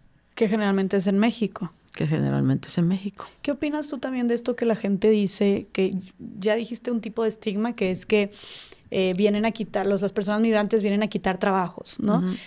También muchos dicen que vienen eh, a delinquir, ¿okay? que aumenta la inseguridad cuando hay personas migrantes, que, pues, que están buscando dinero y que asaltan, etcétera. ¿Qué opinas tú también de esta aseveración? Pues mira, yo creo que a veces es, es más bien el, el temor o el miedo que ya se tiene, ¿no? Porque, por ejemplo, nosotros que recibimos migrantes pues todos los días, que llegan en la noche, que llegan... O sea, imagínate, nosotros hasta ahorita, después de 28 años, hemos tratado a las personas, migrantes, hombres, mujeres, niños, y nunca hemos sufrido un asalto así de decir, pues ya nos están asaltando, ya nos están. A veces creo que a veces también es el temor, ¿no? Por ejemplo, nunca te imaginas en qué momento te va a dar. Por ejemplo, yo decía, ¿no? A mí realmente vengo a México, me subo al metro y lo primero que me dicen, aguas, ¿eh? Porque en una de esas te asaltan. Y yo, yo quiero decir, ¿cree que en el metro están los migrantes para asaltar a la gente? O es gente de las colonias que vienen, porque a nosotros nos pasa, ¿eh? Mm. Allá en el pueblo llegan personas de las colonias que se hacen pasar por migrantes y de repente llegan a una casa que está sobre la vía y le dice, oiga madre, que mire que tengo ganas, que si me regala un taquito, que la persona va, ok, ahorita te voy a dar. De repente deja la media puerta abierta, pone un celular en la mesa, se va a hacer el taquito y cuando regresa la persona ya no está y el celular ya no está. Eso no lo hace el migrante. ¿Por qué? Porque esa persona agarra, se sube al autobús y se va. Ya me robé un celular. ¿Y qué dice? Es que era un migrante porque pasó a pedirme comida. No, o sea, un migrante puede ser, un migrante puede ser uno de una colonia cercana, de la Guillón, de Orizaba, que dice, pues el migrante, o llegan y dicen, es que madre mía, que queremos una moneda para continuar. Y ahí es donde el, el ahora sí como que dice, el, el migrante verdadero no te va a venir a, robar. El migrante tiene necesidad y lo que menos quiere es que lo persiga. Ya sí, ya es perseguido, como para que todavía siga siendo perseguido, ¿no? Entonces, ese es el detalle, saber conocer el falso migrante y el verdadero migrante. Nosotros hemos aprendido eso, ¿no? Y que también no puedes, pues, de un grupo, de una persona que tal vez Mm, tenía algo, ¿no? O sea, sucedió algo que sí delinquieron tal vez, no puedes generalizar a todo un grupo de personas. A todo un grupo de personas. Nosotros que hemos estado, nos hemos dado cuenta, ¿no? Hay gente que de repente me dice, es que pasó un migrante y eh, se puso grosero. No, pues el migrante, ¿no? El migrante, por ejemplo, lo que menos quiere son problemas, porque, porque va en tránsito. Y precisamente como dice, sí, imagínese, si yo empiezo a hacer mal aquí, al rato hago mal aquí, imagínese ¿Cómo sé yo que no voy a volver a regresar? Y entonces ahí se las voy a pagar. No, yo lo que hago es, pues si me dicen, no te queremos aquí, lárgate. Me vengo y me salgo y sigo mi camino para adelante. A lo mejor más adelante me encuentro una persona que me regale una botella de agua, que me dé un taquito. Entonces, esa es la forma de, de, la, de lo que nosotros le hemos dicho. A ver, un migrante, una señora una vez, oye, es que pasó un migrante y me robó un par de tenis porque los tenía yo aquí arriba. Le digo, ¿a poco? No, pues no, el migrante no, el migrante te pide. Y ese día me dice, es que se subió al carro de pasaje y dice, ¿cómo era el muchacho? Era así, así, así. Ah, no, se subió en el, en el autobús, ahí se fue. Entonces nada más andan como viendo a ver qué mal está puesto para echarle la culpa, echarle la culpa al migrante. Y yo le decía a la compañera, mira, no puede ser migrante porque no ha pasado el tren. Mm, mm. ¿Dónde está el migrante? Claro, claro. Cuando el tren para, el, migrante se baja del tren y empieza, madre, no tiene que me regale un taquito. Madre, no me puede regalar una. Sí, ahorita te lo Pero con la misma, le das el lonche, agarra la botella de agua y se va al tren porque sabe que el tren va a arrancar y, y es su única oportunidad. El migrante no se queda ahí, en la comunidad. El migrante va, le damos la comida, se sube y ya solamente que el migrante diga, oiga madre, ¿y me puedo, me puedo quedar a descansar? Ok, sí, está bien. Y se quedan a descansar y luego al día siguiente pasa otro tren y se suben en ese. Si hay forma de que lo tomen ahí, se va. Y si no, sigue su camino eh, caminando. Caminando, ok. Sí. Eh, ¿Cómo, ahorita que veo que dice, veo que te, se refieren a ti y a las patronas como madre, ¿no? Madre, madre, madre. ¿Por qué crees que, que les llamen madres y también ¿cómo describirías la conexión que hay entre las patronas, entre ustedes con los migrantes? Pues mira, yo creo que como nos ven como mujeres, ¿no? Y la forma de cómo les tratamos, ¿no? Para, porque yo siempre les he dicho, miren, eh, nosotros somos mujeres que desde el momento que tú ingresas a nuestra casa, ingresas, abres la puerta, eres ya parte de nuestra familia. Nosotros cuidamos de ti, pero tú también tienes que cuidar de nosotros, ¿no? ¿Por qué? Porque somos personas que tenemos que vernos, tenemos que apoyarnos, tenemos que cuidarnos. Nosotros, por ejemplo, hoy en día, muchas de las personas que llegan ahí siempre se les da la atención. Por ejemplo, hay veces que llegan y dicen, oiga, madre, es que fíjese que eh, pedí el refugio, pero traigo este documento, ¿qué que me pueda ayudar? Entonces, pues ya en coordinación aquí con el voluntario, la voluntaria, estamos viendo el tema y pues se mueve, ¿no? Con migración para ver qué se va a hacer, si este documento funciona o no funciona.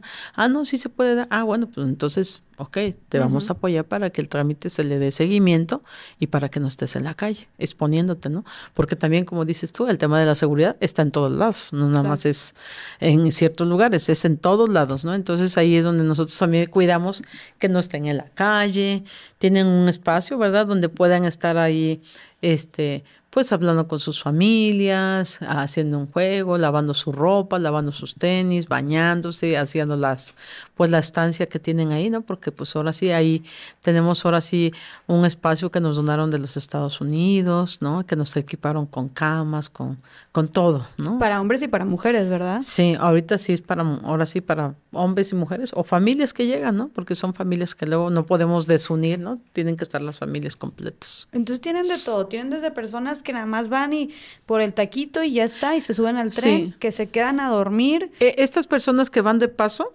las tenemos en la capilla. Por ejemplo, la capilla es como para las personas que descansan uno o dos días y el otro espacio lo tenemos para las personas que tienen solicitud de refugio o que están enfermas y que requieren de más atención. O sea, por eso es que decía, ¿no? Ahorita nosotros tenemos, eh, por ejemplo, tenemos, decía, una plática que dimos en Querétaro con la Fundación Compartamos y decían, ¿no? ¿Qué es lo que más necesitan? Pues sí, necesitamos espacios, eh, cuartos, pero tenemos un gran problema, solamente tenemos un baño, tenemos una regadera. Necesitamos baños, regaderas y área de lavado y una cisterna, porque hace falta el agua. Entonces, lo que más nos surge es esto. Entonces solicitamos eso porque ahí llega la gente, quieren lavar ropa, pues ahí están los lavaderos. Hay área para mujeres y hay área para hombres, entonces ya no se involucra, ¿no? Porque antes era un baño y era para todos y eso pues era como tenemos que buscar la forma de que haya más baños. Y entonces, pues bueno, ya tenemos eso, esa, pues esa, ese apoyo que llegó y que bueno, siempre procuramos que toda la gente que va a hacer algo done su placa y que ponga, ¿no? Porque realmente para nosotros es importante darle el lugar a la organización que está apoyando nuestra causa. Completamente. Oye, Norma, y cuando se trata, porque mencionaste anteriormente que muchos caen del tren o al intentar subirse de nuevo, pues se resbalan y que sufren muchas amputaciones. Sí. Eh, pues se les pasa el tren por encima. ¿Qué tan seguido es este tema de las amputaciones? Y luego, pues ahí, pues no les queda a ustedes más que que es parte de los de las atenciones que también tienen desde las patronas, es el servicio como médico, ¿no? El hospital también este servicio que les da del hospital también se los proporcionan de manera gratuita, también tienen como esta alianza con ellos. Sí, es gratuita, prácticamente. De verdad que a veces eh, la gente lo dice, ¿no? Eh, nos cuestiona sobre el tema de la salud, pero eh, fíjate que no todos los albergues funcionamos de la misma manera. O sea, nosotros sí estamos como más metidas en el tema de, de no, no tenemos ese corazón como para decir, oye, ya llamaste la ambulancia, ya lo recogió, ya que lo lleven y pues allá que se las arregle. No, no, si se cayó y necesita que alguien esté ahí y que alguien le pueda llamar a su familia, oye, tu familiar está aquí, mira, se accidentó, pero está bien, y esto y esto, pues es, es hacer la ayuda. O sea, el muchacho necesita en ese momento el apoyo familiar. Claro. ¿No? Entonces, llevarlo, eh, ¿Dónde lo van? Al Yanga, al Hospital Yanga. ¿Por qué? Porque fuimos, hemos estado ahora sí como dándole ese seguimiento. ha sido un trabajo de coordinación con el hospital. El hospital eh, los directores que han estado pasando por estos hospitales, pues bueno, hemos ido a presentarnos con ellos, mm. dialogamos, nos ponemos a la orden para ayudarles a ellos también en la forma de que cuando ellos les mandan migrantes, eh, de, distintas partes, ya sea de, de, Orizaba, Fortín, que luego se accidentan o los encuentran por ahí, los mandan al hospital y luego en el hospital pues no tienen dónde mandarlos, los dan de alta, pero ¿para dónde se van? Entonces la recuperación la mandan con, la mandan al albergue, pues allá los mandan, allá los tenemos. Y cuando hay que asistir o eso, pues bueno, los llevamos. Tenemos una camioneta que fue donada por la Universidad Autónoma de Aguascalientes. Ahí recibimos el honoris causa también, también en Aguascalientes. Entonces, o sea, una cosa se ha llevado a la otra y hemos hecho un trabajo donde de verdad a mí en lo personal digo, si no es esto, si esto no fuera de Dios, nosotros no. no ¿De dónde sacaríamos para ayudar? Definitivamente sí es, sería preocupante.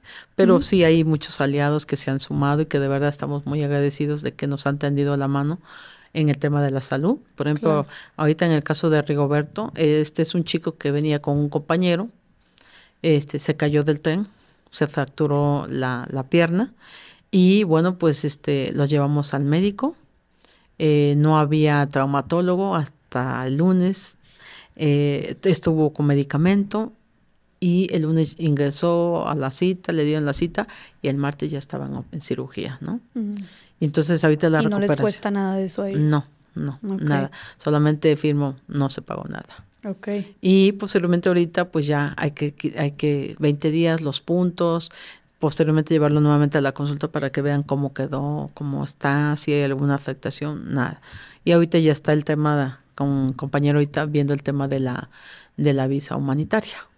Okay. Para que cuando él se recupere, ya salga con un documento y pueda viajar dignamente sin tener que volverse a arriesgar, subirse al tren. Ok.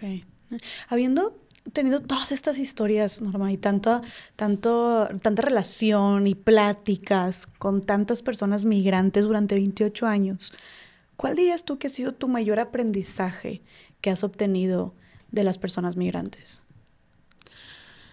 Pues mira, a mí los migrantes me han enseñado, primeramente, a veces te, te, pone, te pones en duda. Yo le voy a ver en lo espiritual. Para mí, este, uno vive la vida y, siempre está uno pensando en cosas que esto, que el otro, que para acá. Y de repente te sale algo como, por ejemplo, yo, yo decía, eh, las primeras, las primeras veces que yo empecé a hacer esto, era como como meterme a la idea de que sí estaba, estaba, estaba haciendo bien las cosas, como si, si, la, si lo que estábamos haciendo no iba a involucrar. O sea, yo pensaba por, por el, equipo, no pensaba por mí. Decía, eh, ¿será que esto puede causar algún mal, algún daño a las mujeres, a mi madre, a mí, eh, principalmente a mi mamá, porque ella es la que estaba también ahí con nosotros, ¿no? Y entonces era como, buscar la forma de no, de no afectarlas a ninguna de ellas, ¿no? Entonces, eh, la historia de, de, del Cristo Negro fue una historia que a mí me marcó totalmente y ahí fue donde yo encontré, muy, estuve muy clara en la misión, ¿no? A pesar de los problemas que había, este, todavía estaba como ese, ese, esa idea de que, de que se hicieran bien las cosas, ¿no? De que no no fuera a fallar, ¿no? Porque mi, mi temor siempre ha sido no fallarle a Dios. Yo no quiero fallarle a Él. Yo quiero seguir trabajando para Él de esa forma. Es, es una forma de recompensar o de, de, darle un poco de lo mucho que Él me ha dado a mí como persona, como mujer. ¿no? Entonces ahí fue donde empecé a decir, ¿no? Pues este, eh, hubo una vez una persona que eran once y media de la noche que llegó a, a pedir apoyo. Precisamente él traía mucha gente y traía como 500 personas ese tren. Y a las once y media de la noche esa persona llegó, ¿no? Y, me, y era una mujer que solicitaba el apoyo porque su esposo este, la defendió. Quisieron abusar sexualmente de ella. Él como pudo la defendió, pero a él lo acuchillaron. Entonces imagínate de Tierra Blanca al lugar donde nosotros estamos, el tren hace tres horas. Esta persona se desangró, ¿no? Y, este, cuando llegó ahí, pues ya había perdido el conocimiento. En ese entonces todavía no, tenemos, no teníamos esa relación ni con la clínica del pueblo ni con el hospital. ¿Y qué hicieron? Eh, en ese momento, eh, eh, lo que menos me imaginé es que viniera lastimado de esa forma. Yo pensaba que se había enfermado de la garganta o del estómago. Y cuando esa mujer me, me dijo, ¿no? Por lo que tú más quieras, ayúdanos, esa mujer se, se arrodilla, ¿no? Y, y, ahí es donde yo dije, no, pues es que nadie se debe arrodillar ante una persona y menos si no es Dios, ¿no? Entonces le dije, no, tú levántate, yo te voy a ayudar, sin saber que ese día, pues iba a ser algo que me iba a mostrar él, ¿no? Él me estaba mostrando algo, porque ese día, en ese momento, cuando llegamos a las vías del tren, la gente que empezó, madre, este, decían todos, ¿no? Hubo algo ahí que se dio, un, tema de, espiritualidad, donde muchas veces uno, pues, conoce a Dios, lo conoce uno ahí a través de, de, las personas migrantes, ¿no? Por eso digo que a mí los migrantes me enseñaron muchas cosas, en el aspecto de que ese día esta persona pues los migrantes se acercaron ¿no? y dijeron, madre, por lo que más quieras ayudan. Pues yo le decía, sí, los voy a ayudar, pero al que viene enfermo. Y lo que decían ellos, ¿no? Con que lo ayudes a él, ya nos estás ayudando a nosotros, ¿no? Había unión, había fraternidad, ahí no había eh, división, ¿no? Ahí estaban unidos por el dolor de la persona que venía enferma. Las personas migrantes. Las personas migrantes, ¿no? Y de repente la forma de cómo lo empezaron a maniobrar para bajarlo, porque ese día yo llevaba una camioneta ahí, y le decía, bájenlo, no, hay que bajarlo para ver qué tan mal está. Entonces, cuando la esposa me dijo que lo habían acuchillado, era algo así como muy fuerte en el aspecto que yo dije, no, pues si lo acuchillaron, pues puede que ya está venga muerto, ¿no? Porque, pues imagínate, el, el, el, era muy largo. y el de sangre, ¿no? Ah, y era una persona negra, pues eh, yo para mí hoy hoy los negros los quiero mucho, son son las personas que yo más defiendo, ¿no? O sea, porque siento que ellos ellos son los que más son discriminados por su color, tristemente. Y entonces eh, después la forma de cómo lo, lo, lo empezaron a mover, ¿no? Y en ese momento yo no sabía de qué color era la persona, yo simplemente dije, pues es un migrante, nunca me imaginé que fuera de color. Y de repente la forma de cómo lo empezaron a movilizar, cómo lo vamos a bajar, agárrale allá y eso, y de repente lo bajaron como un Cristo crucificado, con las dos manos abiertas, los que estaban abajo le tomaron sus pies y era un Cristo que se estaba mostrando en las vías, en los vagones de las vías, y era así como dije, ah, ese es Dios, ¿no? O sea, Dios está descendiendo de ese vagón y era un momento donde para mí no había más que imaginarme cómo Dios estaba actuando en ese momento en esa persona y cómo me estaba enseñando que ahí estaba Él y que ahí quería el servicio. Desde ese momento la forma de cómo lo bajaron pero después enfrentarse con la, la, clínica que en ese entonces estaba una señora que está, era muy, muy, muy enojona y decía, no, aquí no podemos atender y además es indocumentado, es migrante, es una persona ilegal, no podemos atenderle. Y decía, pero ¿cómo es un ser humano? Él viene herido, no, no lo vamos a atender y no me quisieron atender. Al rato, pues ahí voy y le digo, mamá, fíjate que una, ay, mi hija, y si se nos muere, no, mamacita, no se nos va a morir, pero yo sabía que era una prueba la que Dios estaba poniendo. Entonces nos fuimos a buscar un médico particular y también nos dijo lo mismo, ¿no? Que no se quería meter en problemas, que era un ilegal y que esto y que lo otro, porque antes les llamaban ilegales a las personas migrantes. Bueno, posteriormente después, este, le habla a un amigo que era este paramédico de, ahora sí, de Cruz Roja y le dijo, oye, échame la mano, mira qué pasó esto y esto. Y como que tuvo miedo, ¿verdad? Eh, dijo, nada más me dijo, ¿sabes qué? Báñalo, porque tenía ya mucha temperatura el muchacho. Báñalo este, y eh, limpia bien sus heridas y échale sal para que cautericen las heridas. Entonces yo dije, sí, pero eso es la limpieza, pero para cortar infección, para bajar la temperatura, pues bueno, yo pasé a la farmacia, compré una, compré la nemelubina, que en ese entonces era lo que nosotros ocupábamos, y el pentexil para la infección, ¿no? Y pues, nombre sea de Dios, y vamos, y ya, me lo nos lo llevamos a nuestra casa ahí con mi mamá, y él venía con un grupo de 10 personas, y yo le decía a los muchachos, muchachos, pues aquí solamente Dios, y hay que entregarle a Dios que nos ayude para que este muchacho no se nos vaya a morir. Ese día se le hizo todo. Nos quedamos a orar y a pedirle a Dios. Yo ya no regresé a mi casa porque pues dije, ¿cómo dejo? ¿Cómo lo dejo? Tengo que estar.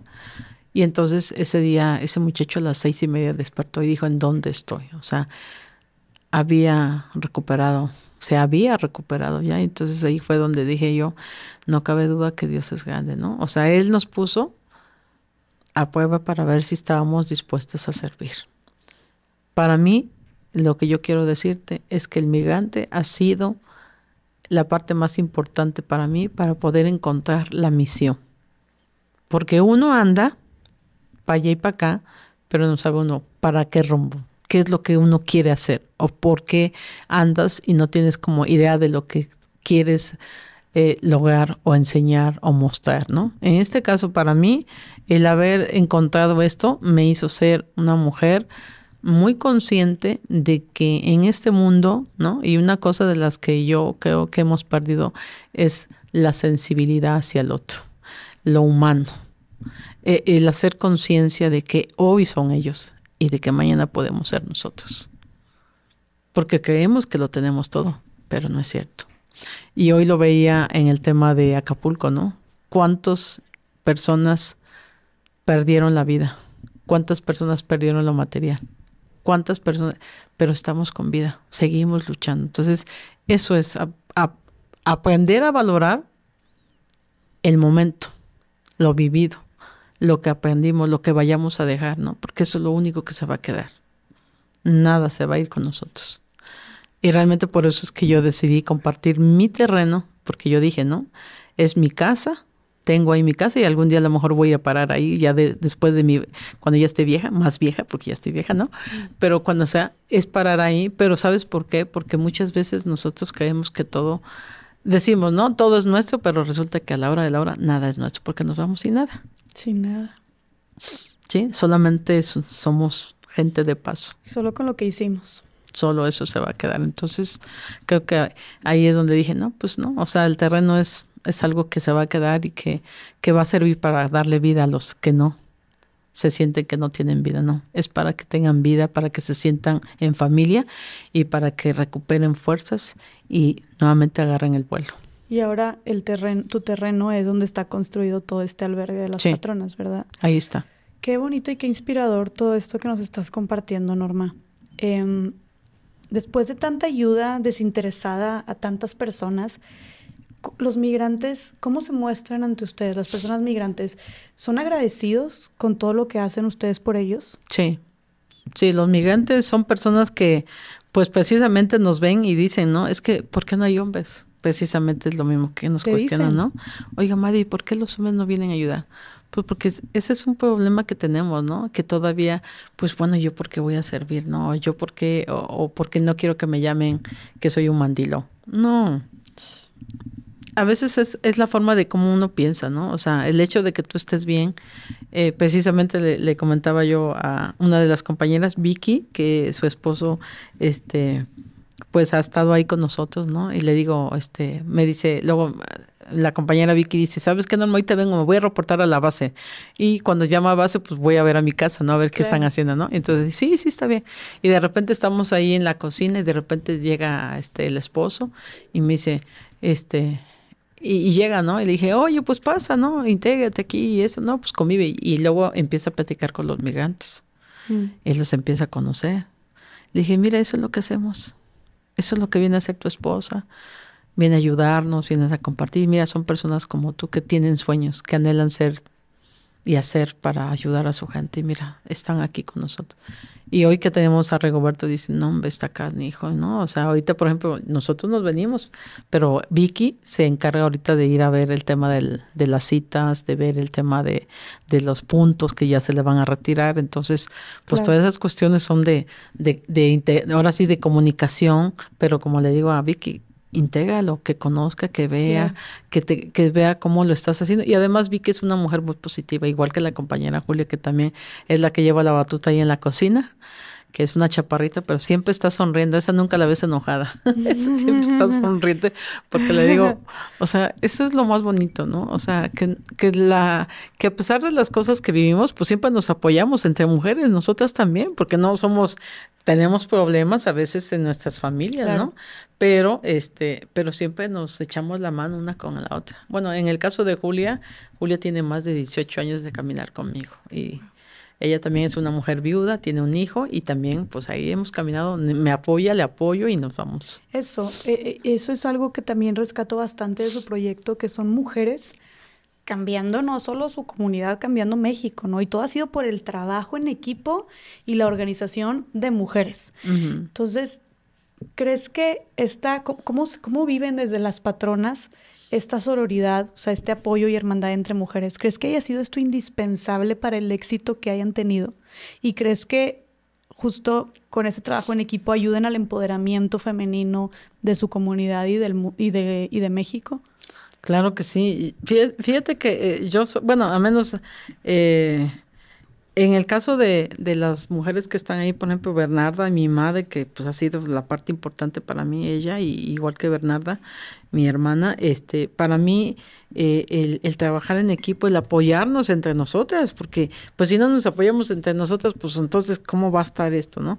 Eso, eso nos ha, nos ha fortalecido mucho a, a, tanto a ellas como a mí, porque ellas saben que cuentan conmigo y yo cuento con ellas, ¿no? Y nos organizamos y, y somos personas que, pues que mucha gente nos dice, bueno, pues ustedes se ven siempre felices, pues es que estamos felices porque realmente, pues luego viene, y siempre captamos como cuando una viene así como, oye, ¿qué te pasa? ¿Qué tienes?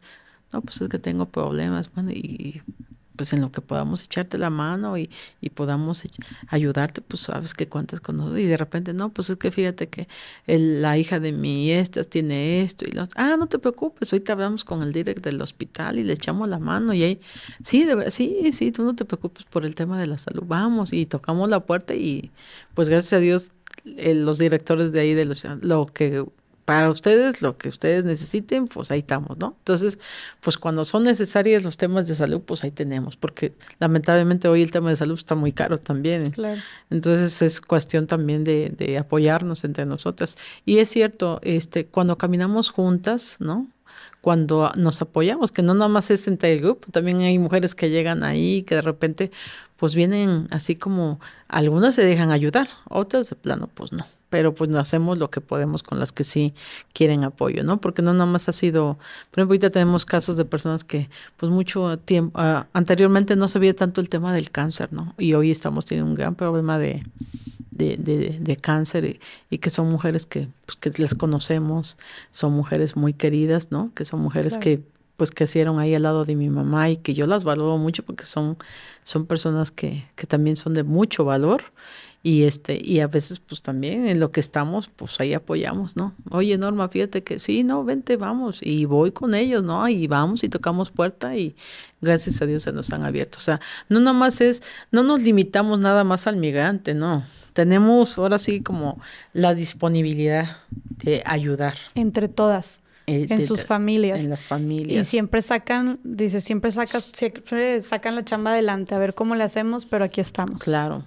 Claro, y si hay que tocar otra puerta, pues la vamos a tocar y a lo mejor no se va a abrir aquella, pero se nos va a abrir la otra. Entonces, la idea no es darse por vencida, ¿no? La idea es lucharle, echarle siempre ganas y buscar y pues sobre todo pedirle al, al que nos da vida, ¿no? Que nos eche la mano porque pues él es, él es el que tiene que ir con nosotros siempre para adelante. Es maravilloso lo que el trabajo en equipo de mujeres puede lograr.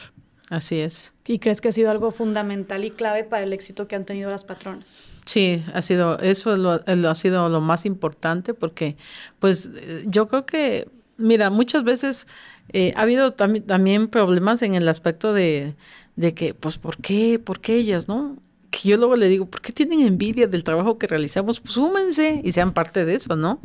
Porque a veces no entiendes por qué la gente, porque a menos ahí la, ay, miren cómo les llegan, ay, miren cómo le están construyendo, ay, miren, sí, pero pero ven a ver todo lo que se realiza, porque ellas nada más nos ven salir a dar las, de comer a las vidas, pero no saben todo lo que, lo que hay interno, adentro, ¿no? Claro. Por ejemplo, nosotros estamos ahora sí, eh, no solamente estamos pensando en el migrante, estamos pensando en nuestra comunidad.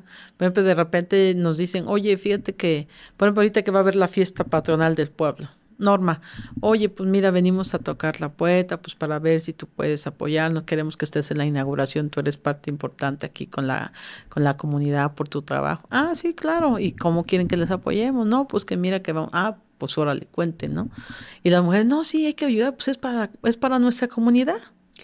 O sea, no es para, es para nuestra comunidad y hay que echarles la mano, pues órale, ¿no? Entonces, la disponibilidad de, de que saben que si nos toca, pues nosotros vamos a atenderlos, ¿no? Nosotros no, no somos mujeres que les damos el portazo, no, no, no, las puertas están abiertas, siempre y cuando, le digo, sea para, pues, para el bienestar de, de nuestra comunidad, porque pues también nos interesa ayudar a la comunidad. Norma, es bastante lo que hacen tanto por los migrantes, entre ustedes y por la comunidad.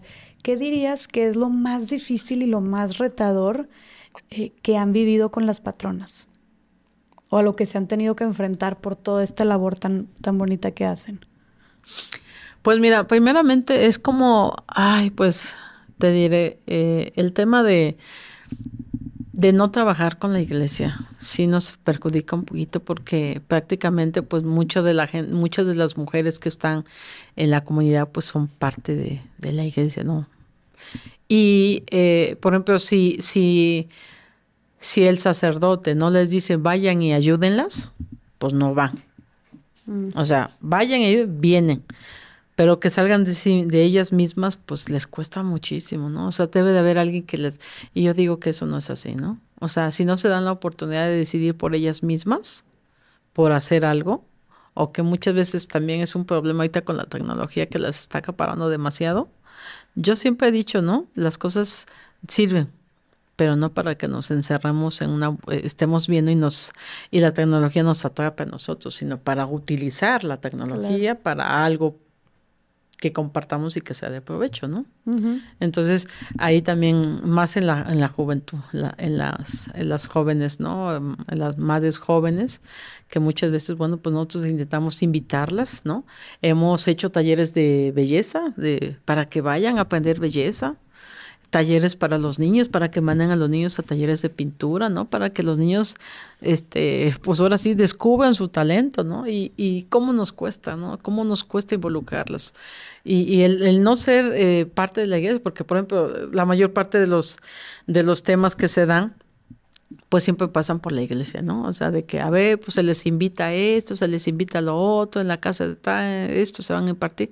Pero en el caso de nosotros que no estamos dentro de la cuestión eh, de la diócesis es un poco difícil para nosotros, ¿no? Entonces les cuesta. Hemos invitado a, la, a las, ahora sí a la gente que está le dañe, pero muchas veces pues entran con muchas ganas, pero a la hora se van, como que bajan el ritmo y ya a rato salen nada más cuatro o cinco graduadas, ¿no? O sea, con el tema de la belleza, ¿no? De repente le digo, pues es que es algo que a ustedes les va a beneficiar, ¿no? Porque al rato ya no vas a pagar un peluquero este por tu hijo, lo vas a peluquear tú, te vas a ahorrar ese dinero y a lo mejor al rato tú puedes poner tu propio negocio para pues para levantarte tú misma, ¿no? O sea, entonces es motivarlas, pero a veces siento que también están sumergiéndose y necesitamos motivarlas. Sí, o sea, lo más difícil consideras que ha sido entonces como eh, el interés, la voluntad, la disposición de la gente en participar y ayudar. Y ayudar, sí. o sea, más, más, más en nuestra comunidad, como les cuesta mucho. O sea, porque la verdad es que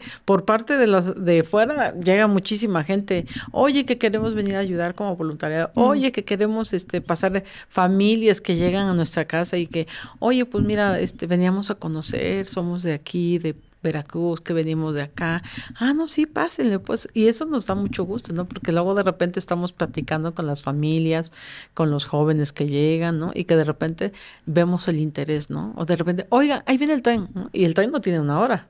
Y de mm. repente el tren pasa y dice, ay señora, no sabe cómo sentir. Le dije, pues es que es eso. Queremos que sientan, queremos que vivan la experiencia de compartir. Porque sabe qué? Que no somos nosotros lo que hacemos, sino más bien es lo que usted está sintiendo. En el momento que usted está compartiendo el alimento, usted tiene que sentir lo que, lo que acaba de expresarme, ¿no? O sea, es eso donde nosotros también tenemos como, si no compartes, si no vives, pues no lo vas a sentir. Una cosa es que yo te lo comparta, pero otra cosa es lo que tú vivas con nosotros allá. Entonces, pues... Y que una vez que lo sienten, me imagino que es el mejor sentimiento, de los mejores sentimientos de satisfacción, de orgullo, de bonito, ¿no? De, de, de, estar ayudando a las personas. Sí, a mí me sorprende mucho que de repente las señoras van y dan de comer y de repente se quedan así como que dicen, ay, y veo que se les llenan sus ojos de lágrimas, me dicen, la puedo abrazar, la puedo abrazar, puedo abrazarte a ti, Julio, puedo abrazar.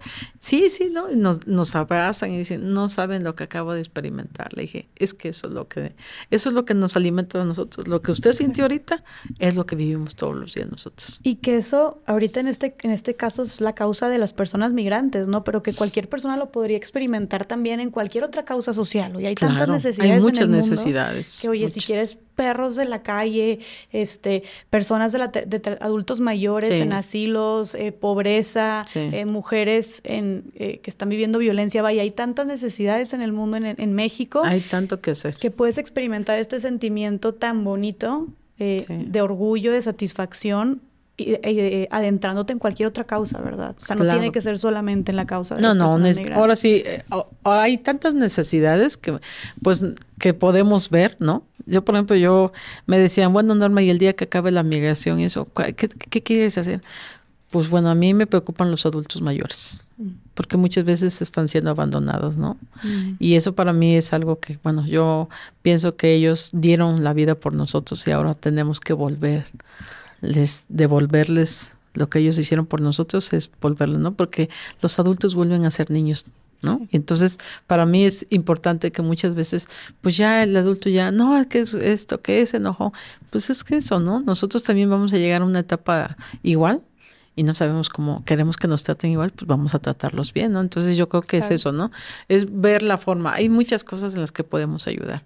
Y en lo personal pienso que actividades, eh, tanto eh, cosas que te pueden cambiar y de ser consciente de, de lo que haces, ¿no? Cómo lo estás haciendo y que tengas esa disponibilidad de, sobre todo que haya amor para hacer las cosas, ¿no? Porque yo para mí era, me decía, bueno, si al rato tú te dedicas a cuidar a adultos, sí, pero yo necesito también tener un médico, necesito tener enfermera, necesito, bueno, pues ya sería otra, otra cosa, digo, porque a lo mejor yo también ya voy a estar adulta mayor también, ¿no? Entonces, pues siempre es pensar, es ver qué hacer, eh, cómo ayudar, ¿no? O sea, porque, y bueno, yo creo que la migración nunca va a parar. Ese es un tema que no va a parar. Eh, es algo que no, no lo veo claro, ni sé, y, más con estas cuestiones de guerra, de política y de eso, definitivamente la migración va a seguir pasando. ¿Y qué consejo le darías a alguien que quiere precisamente empezar una iniciativa social en alguna causa con su comunidad, pero no sabe cómo empezar? No tiene tal vez los recursos suficientes, el conocimiento, no se siente tan preparado, tan preparada, se siente muy solo, sola. ¿Cómo empezar, pues mira, yo creo que primeramente tiene uno que, que aprender, primeramente ver uno mismo qué quieres hacer, ¿no? ¿Qué, qué, sueñas o qué, qué, quieres cambiar? Y tiene uno que cambiar uno mismo, ¿no? Primero cambiar y ver, ¿estás dispuesta? ¿Quieres, ¿Quieres hacer algo por alguien? Y no debes de tener miedo, porque muchas veces pues empiezas y llega la amiga o llega el amigo y te empiezas, ay, pero ¿para qué te complicas la vida, no? Porque muchos dicen, te complicas la vida. Bueno, a mí me lo comentan, ¿no? Y me dicen, oye, pero pues te complicas la vida, ya no tienes vida social, ya no tienes esto, ya no tienes lo otro. Bueno, es que hay cosas que hay que dejar, ¿no? Si quieres hacer algo, hay que dejar algo aparte, ¿no? A lo mejor yo no tengo vida social eh, porque mis amigas o, mis amigos pues de repente me dicen, oye, pues esto, ay, ¿sabes qué, qué es que voy a salir? ¿Sabes qué es que tengo una reunión? ¿Sabes qué es que...? Pero pero eso es lo que me, lo que me hace sentir bien, ¿no? Lo que me da, lo que me, me motiva a seguir ayudando, ¿no? Y sobre todo, este, pienso que hay que, hay que definir, ¿no? ¿Qué es lo que quieres hacer? ¿Quieres aportar algo? ¿Tú quieres aportarle algo a esto? Cuando yo inicié, lo que menos pensé es a lo que me iba a comprometer. Cuando yo eh, decía, este, pues yo no, yo no, no empecé, mm, cuando me cuestionó una amiga y me dijo, es que cómo, cómo pretendes cambiar el mundo, ¿no? O sea, yo dije, pues es que yo no quiero cambiar al mundo. O sea, mi intención no es cambiar al mundo. Mi intención es cambiar yo. Si yo no cambio, ¿no? Yo soy una persona muy llevadera, me gusta llevarme con toda la gente. Yo saludo a todo mundo. Luego mi mamá me decía, bueno, mija, ahora todo el mundo saludas y mm, hay unos que dicen, mamá, pero yo a mí no me cuesta dar el saludo. Y además si el que me saluda, que bueno, y el que no, pues no pasa nada, yo sigo adelante, ¿no? Entonces, es saber bien qué quieres, qué vas a hacer. Pues a lo mejor yo en ese tiempo, pues yo decía, no, mi papá, eh, me gusta mucho cuando la gente se expresa muy bonito de mi padre, ¿no? Oye, tu papá, mis respetos para tu padre, hombre, ¿no? Entonces, ese tipo de cuestiones son las que te dicen, bueno, simplemente fue una persona sana, respetuosa, este, y, y muy trabajadora. Entonces, pues es eso, ¿no? Hacer algo, algo que, que, te haga sentir bien como persona a ti, ¿no? Y que algún día te reconozcan, pues a lo mejor no esperes de tu comunidad, pero sí espera de la gente que te va a conocer, ¿no? Y a mí en el, en el, espacio, pues yo te puedo decir que hay mucha gente que de repente, ayer que llegué al aeropuerto, le decía yo a él, ¿quién sabe cómo de repente llegas y me dice una, hola, doña Norma? Y yo me quedo así, ay, ¿esta quién será? Me dice, soy de la fundación. Ay, sí, cierto. y en el aeropuerto dije, no cabe duda que, o sea, donde quiera, ¿no? Entonces, esas cosas que son las que te van dejando como esa marca, ¿no? De decir, mira, este, ¿quién iba a imaginar que algún día alguien me iba a reconocer en la calle? Y por algo tan bonito, por, como las, la, la, la ayuda. sí, el hacer la ayuda, el ayudar al otro, el servir al otro, ¿no? O sea. Oye, Norma, y son muchísimas emociones súper bonitas, súper satisfactorias, como ya dijimos. Y es muchísima la recompensa positiva. Pero también es una realidad que lidias, me imagino, eh, con mucho dolor, ¿no? Con mucha impotencia el estar escuchando todas estas historias, ver a las personas eh, migrantes pues morirse eh, frente a ti o llegar así de con tantos abusos, con tanta violencia, con tantas heridas, etcétera, pues ha de ser también bastante dolor, ¿no? Y bastante frustrante y muy triste. ¿Cómo soportar también y cómo lidiar con tanto dolor cuando te dedicas a una causa social? Sí, tiene uno que aprender a ser fuerte, ¿no? Porque sí, o sea, es cierto que a veces Pues bueno, llorar, dicen, ¿no? Llorar es muy bueno. A mí me decía alguien que me decía, es que Norma, ¿cómo, cómo puedes aguantar? Le dije, no, es que no me, a mí nadie me ve cuando yo choro, ¿eh? Yo, yo me llego a mi casa y, y lo primero que hago es, es recordar, revivir y, y, me duele, me duele en el alma porque nadie viene a esta vida a querer pasar lo que pasan los migrantes, ¿no? O sea, nadie viene a buscar que te lastimen o que te hagan lo que te tengan que hacer, ¿no? O sea, el hecho de que de que tú valores y de que te pongas en un plan y decías, es, eso a mí me ha servido mucho de como de, de llegar a mi casa, es reflexionar todo lo que viví, el momento, eh, la forma de cómo se actúa, ¿no? De, de, cómo levantarlo, de cómo animarlo, ¿no? Que, que, a pesar de eso tú dices, híjole, un migrante ha perdido una pierna, ¿no? O ha perdido un brazo, o ha perdido el pie, y de repente tú dices, este, llegas a tu casa, valoras lo que tienes, te pones a pensar y te pones, yo soy de las personas que lo que hago es llorar porque a veces me, mi, mi casa es como el, el, lugar donde más me, donde más me, me confronto yo, ¿no? Donde más me, me pongo a, a pensar, ¿y si no estuviéramos? ¿Y si se hubiera muerto desangrado? ¿Y si no hubiera alguien que le hubiera tenido la mano? ¿Qué hubiese pasado con él? Pero estuvimos ahí, estábamos ahí para ayudar. O sea, esas cuestiones son las que muchas veces me motivan. No puedes dejar de hacer lo que estás haciendo, Norma. Tienes que seguir motivando a tus mujeres, tienes que ser fuerte, tienes que ser, pero siempre la chilladera me la, me la, me la pongo, así como dice es siempre. Necesario. Es necesario sacarte de esa, eh, porque como tú dices, es dolor, es, es impotencia, dolor, muchas cosas. Me imagino. Muchas cosas. Pero eso no me quita no ayudar. A pesar de eso. A pesar. O con todo y el dolor. Es todo junto. Es tristeza. Es, es frustración Porque si todos viéramos a las personas como lo que son seres humanos, no nos pasara en la mente decir, él es malo, ella es mala, si no sabes qué le provocó ser eso, ¿no? Una vez tuve un migrante que era marero. ¿Qué era qué, perdón? De una pandilla. Ok. Y cuando me contó su historia, yo le decía, cuando nacemos, cuando somos niños, no tenemos maldad en el corazón. Nacemos limpios, nacemos rodeados de amor, pero de repente la vida te cambia.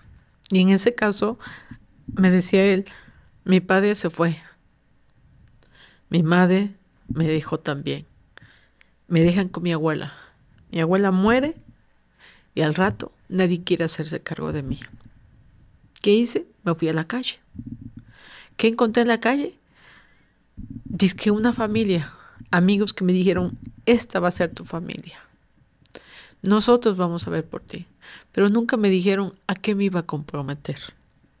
¿Cuál iba a ser mi trabajo? Y de repente me dijeron, tienes que matar, tienes que hacer esto. Yo no era para eso. Yo no iba a eso. Eso no era lo que yo quería. Y todo el tiempo que estuve en el albergue, nunca se quitó la sudadera porque tenía tatuajes. Nunca se quitaba la gorra, siempre andaba agachado. No convivía con los demás porque él decía yo quería hablar con alguien como usted. Porque yo necesitaba que alguien me escuchara. Yo vengo huyendo. Yo sé que me van a matar pero yo ya no quiero pertenecer a eso, porque hoy yo ya tengo una familia, yo tengo una mujer, tengo un hijo, y yo quiero ser diferente. Yo quiero darme la oportunidad, pero yo ya estoy hundido. Y yo no quiero que me vayan a matar con mi familia. Entonces, esa cuestión es donde tú dices, nadie nace para ser malo. Simplemente en el camino te topas y todo te cambia es que nadie viene a hacer lo que, lo que no quiere ser. Simplemente la situación o las circunstancias son las que te obligan a hacer. Hoy veo yo a los niños de la calle y me preocupa. y, me pongo a pensar, ¿qué va a pasar con todos ellos? No es que no quieran, no quieran tener una familia, es que no hay alguien que sea responsable, ¿no? De ver. Tengo un hermano, eh, eh, pues yo les llamo hermanos a todos los que tenemos algo que hacer por los demás, ¿no? Tiene una casa hogar, tiene más de 60 niños de la calle. Y son niñitos de dos añitos. Y yo me pongo a pensar, ese niñito no debería de estar en una casa hogar. Debería de estar con su familia. ¿Cómo va a crecer? Sin conocer a los padres. ¿No? O sea, ese, ese tipo de cuestiones que dices tú, no es posible que ese niño esté en una casa y que una persona lo está creciendo y no es su hijo. Pero si no estuviera él, ese niño estaría en la calle, estaría sufriendo golpes, estaría siendo abusado, tantas cosas que se dan más en los niños, en las niñas. O sea, ese tema que yo, que yo no entiendo por qué, por qué los niños tienen que parar en la calle cuando hay tanto, tantas cosas que, con las cuales no deberían de estar ahí, no deberían, se deben de proteger, o sea, tantas cosas que de verdad a mí en lo personal, verlos a ellos, híjole, siempre me parte el alma, ¿no? Yo soy una mujer que a lo mejor no tuve muchos hijos, pero yo siempre dije, ¿no? O sea, yo no soy capaz para tener tantos hijos, ¿no? O sea, a lo mejor para mí es ver cuántos creo que yo puedo mantener o cuántos creo que yo me puedo hacer responsable. Claro. Entonces, verlos a ellos a mí en lo personal era algo que, híjole, escuchar la historia de él era también dolorosa, porque yo decía, es que sí es cierto, o sea, le decía yo a él, es que tú no tienes la culpa. Tú no, tú no, no viniste a este mundo para hacer lo que eres, pero tú tienes una oportunidad y esta oportunidad hoy te la está dando tu esposa y tu hijo. Y tú vas a lograr el sueño, tú lo vas a lograr. Dice, no, no, a mí me van a matar en el camino porque yo sé que me van a matar. Entonces imagínate el escucharlo a él. Era decir, yo estoy formando parte de su historia, estoy escuchándolo y no lo voy a justificar porque yo no sé cómo fue sus cosas, ¿no? Cómo, cómo lo obligaron a hacer cosas que él no estaba en su plan de vida, pero lo, tuvo, lo tuvo que hacer por sobrevivir. Porque nadie quiso hacerse de cargo. Es, es lo que pasa, que muchas veces la familia dice, no, pues yo para qué quiero otro dolor de cabeza o para qué quiero otro problema, ¿no? Porque muchas veces se dicen que son problemas. Claro. Entonces ahí es donde, cuando él se fue, cuando él me, me dijo, ¿me le puedo dar un abrazo? Le dije, sí, claro que sí. Lo abracé muy fuerte y le dije, Dios te bendiga. Dios va contigo. Tú no estás solo. Entonces, esas, esas cosas que muchas veces nada más juzgamos, criticamos y hacemos, pero no nos ponemos a pensar, ¿qué harías si te hubiera tocado la misma historia? ¿Qué hubieras hecho? ¿Cómo hubieras actuado? ¿No? O sea, y como ellos hay muchos niños, muchos, muchos, muchos que se han quedado. Me imagino. ¿No? Nosotros que estamos ahí en el albergue, pasa, la, pasa el esposo, ¿no? Pues dejé a mi esposa con mis hijos. Y de repente, no, pues que mi esposa, pues que ya se fue. Que ahí dejó al niño con la abuela, que ahí dejó. ¿Y qué va a pasar con esa historia de ese niño? ¿Qué va a suceder? O sea, la misma historia, ¿se va a volver a repetir la misma historia? Siempre es importante nada más eh, como ponerse a pensar, ¿qué haría uno? Que, o sea, nosotros que tuvimos la gran oportunidad de crecer al, lado de los papás, ¿no? Que vieron por nosotros y que siguen viendo por nosotros. Es una gran bendición. ¿Cuántos no tienen esa bendición? Claro. ¿No? Entonces, sí es complicado, sí es doloroso, claro que duele, pero es donde más valoro lo que he tenido, donde más tengo que esforzarme más, tengo que tenemos que dar más de lo que de lo que nos ha tocado vivir. Algunos tenemos opciones en que pues el familiar se hace de cargo de uno, pero no todos tenemos esa gran oportunidad, ¿no? Entonces sí hay que hay que ser muy conscientes. Muy, más conscientes. Más conscientes. Completamente, más empáticos, más, amables y compasivos con las personas. Compasivos con ellos. Completamente, Norma. Y, y ya que lo mencionas así, aparte de ser personas como que, que, nos quedó muy claro, ¿no? Como más compasivos, preguntarnos, ¿qué hubieras hecho tú? ¿No?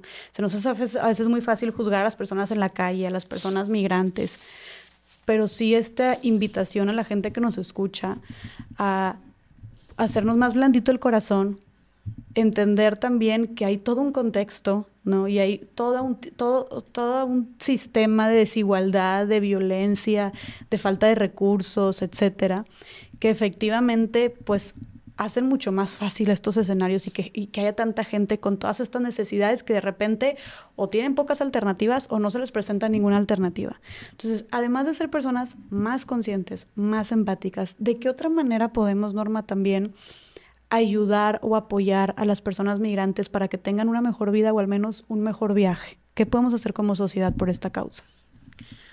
Eh, fíjate que muchas veces dice la gente, es que yo no tengo dinero para ayudar. Yo les comento tanto a la juventud como a la gente que cuando tú ves un migrante, ¿no? Muchas veces los migrantes no tienen ni idea en dónde están parados.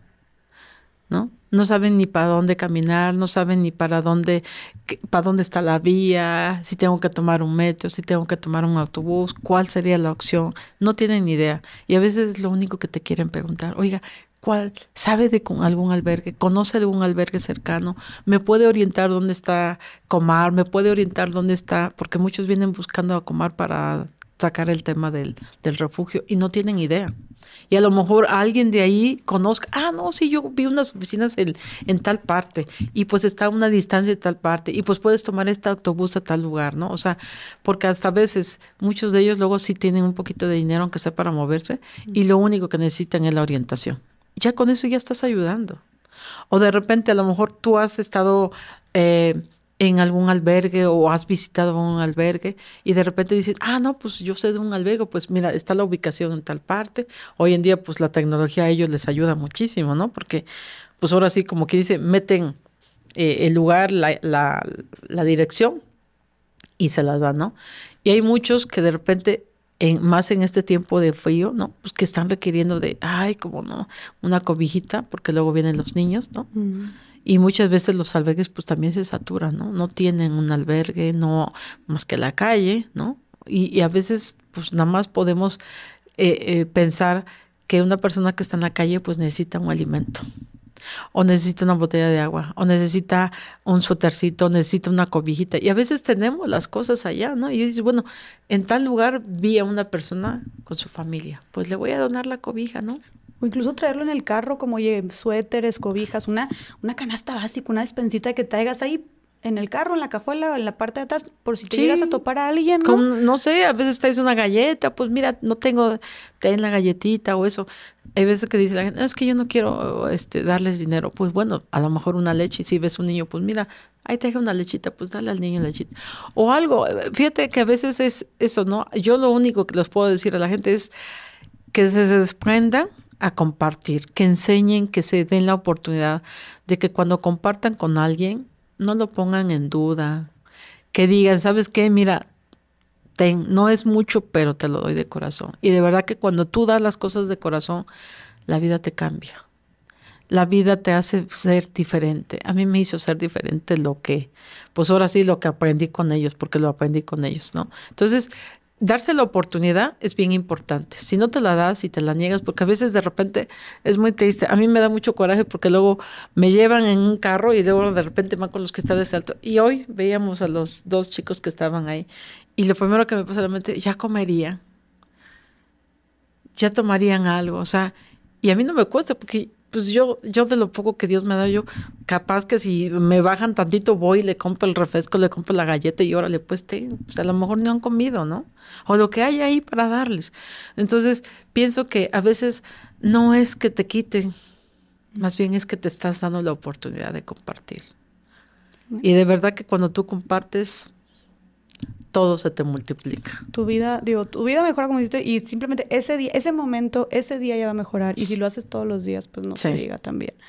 sí, o sea, puede ser un día, puede ser otro día, puede, o sea, en el momento en el que tú estés dispuesto, ¿verdad? En el momento en que tú dices, ah, pues tal día vi unas personas acá, pues bueno, eh, esto que el otro, ¿no? Y, y hay formas de poder ayudar, de verdad, dense la oportunidad de ayudar dense la oportunidad. Muchas veces tenemos muchas cosas que no ocupamos, que ya no, y que luego dices, ¿y ahora qué hacemos? Bueno, hay gente que lo está necesitando. ¿no? Y que pues que no juzguemos porque no sabemos en qué momento también podamos estar igual, ¿no? A mí me preocupa mucho porque pues realmente es una situación que están viviendo no solamente Centroamérica, sino muchos países, ¿no? Algunos por la guerra, ver ahorita la guerra con los hermanos palestinos, con esta situación que están viviendo. Yo digo, y a mí me duele ver, yo hay veces que ya, yo veo la, televisión y veo a, los niños ahí lastimados y es una chilladera que me da, porque digo, Dios mío, ¿cómo los ayudamos? ¿Cómo? ¿No? O sea, son niños y están padeciendo una... Ellos no pidieron ver eso y lo están viviendo, ¿no? Entonces es algo bien duro, ¿no? O sea, que a nadie, a nadie se le desea nada de eso. Entonces es eso, ser ser muy consciente de lo que estamos viviendo, de lo que estamos viendo. De verdad, ayudemos, ayudémonos. Ayudémonos entre nosotros, porque si no nos ayudamos entre nosotros, pues definitivamente, pues no, no, esto no es, no va a funcionar, ¿no? O sea, yo sí creo que a mí me da muchísimo gusto y agradezco a Dios primeramente, a los migrantes que fueron los que nos metieron en, en este caminar, pero agradezco mucho a las personas que han confiado en el proyecto a todas y a cada una de las personas que han aportado y que siguen aportando su granito de arena, que no han dejado de ayudar, ¿no? Que de alguna manera están ahí, que llevando el frijolito, que dando el aceite, que dando los hijos, el arroz, o sea, que siguen y que no se han cansado y que si algunos se han cansado, bueno, pues Dios siempre manda nuevos bienhechores, o sea, es agradecerle a cada una de las personas y bueno, pues invitarles a que conozcan nuestro espacio, ¿no? invitarles a que a que nos escriban. ¿Cómo podemos, ah, perdona, cómo podemos justo la gente que nos escucha apoyar directamente a las patronas? ¿De qué forma pueden este ayudarles?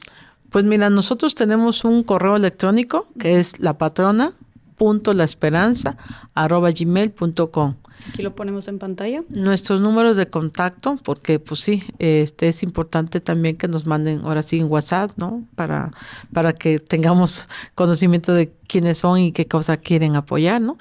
Eh, tenemos número de contacto que es el 271 71 048 75 el 271 139 91 17. Son los números de contacto que tenemos en el albergue de las patronas.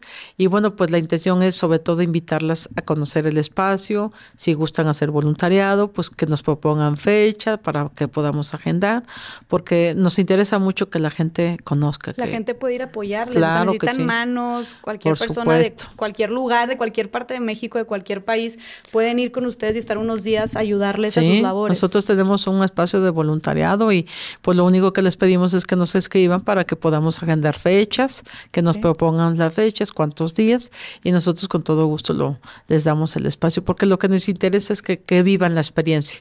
Y bueno, pues eh, una vez que lo vivan, nos damos cuenta, no, pues aquí sí se sembró la semillita y este ya lleva una tarea, ¿no? O sea, uno se da cuenta cuando alguien dice, ay, no, esta persona sí le llegó el mensaje. Entonces, eso nos alegra muchísimo, ¿no? Porque, como les he dicho, ¿no? A veces podemos estar con 100 personas eh, dando una charla, pero a lo mejor con 5 que se concienticen, ya ganamos, ¿no? Oye, Norma, y donativos también me imagino, no, no, sé si reciben donativos en, en, dinero, en efectivo, o también en especie. Ahorita dijiste que había gente que les donaba frutas, todo donativos tal vez de medicinas, de ropa, porque estoy segura que mucha gente que tiene diferentes profesiones también nos escucha, claro. tal vez alguna campaña de, de, este, de, de limpieza dental o como a lo que voy es que la gente que nos escuche sí se ponga a pensar en qué podrían ellos aportar a las patronas, pero reciben también todo tipo de donaciones también. Por supuesto, nosotros es, ahora sí, eh, más en esta temporada de frío, pues siempre pedimos mucho la ropa, eh, el suéter, la chamarra, la gorra, el calcetín,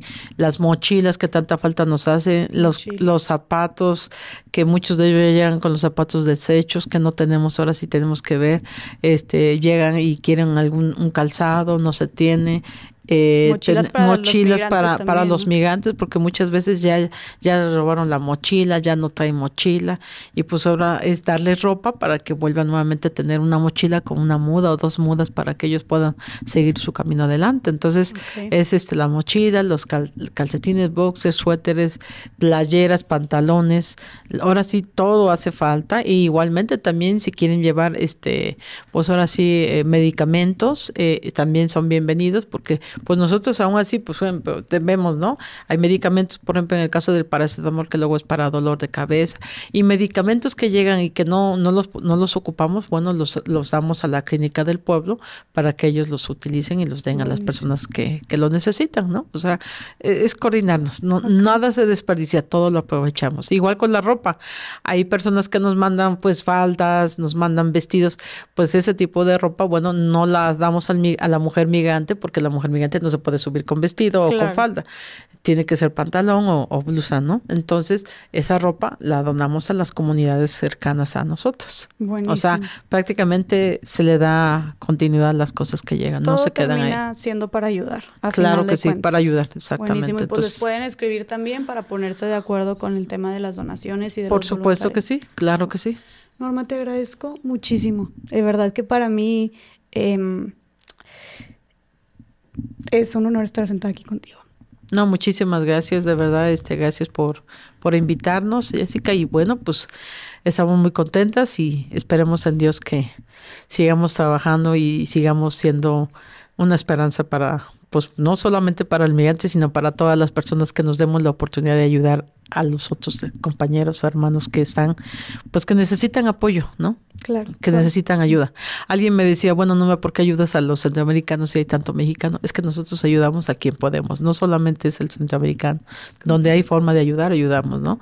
Y sobre todo, pues también es, es es tenderle la mano a, en el momento en el que te lo vienen a solicitar y si está a nuestro alcance, pues con todo gusto lo hacemos. Y si no, buscamos la forma. Totalmente. Lo importante es ayudar. Claro. Claro, y, y, y, gracias por esto en nombre de tantas personas a las que han ayudado. Y gracias no solamente por ayudar, sino por ser inspiración para que muchísimas otras personas como yo, como los que nos están escuchando, nos siembren esa, sembrar esa semillita de ver qué podemos hacer con lo que tenemos en donde estamos, reconocer, ser conscientes, agradecer, hacerlo con amor y buscar con nuestros medios, con cualquiera que sea la causa, mejorar un poquito este mundo. Gracias también no solo por ayudar a tantas personas migrantes, sino por ser inspiración para tantos mexicanos, mexicanas, latinoamericanos. Ahora sí que ustedes ya están a nivel internacional, entonces gracias por esto. Estoy tan feliz de haber grabado contigo, estoy tan feliz de haberte tenido aquí en este espacio.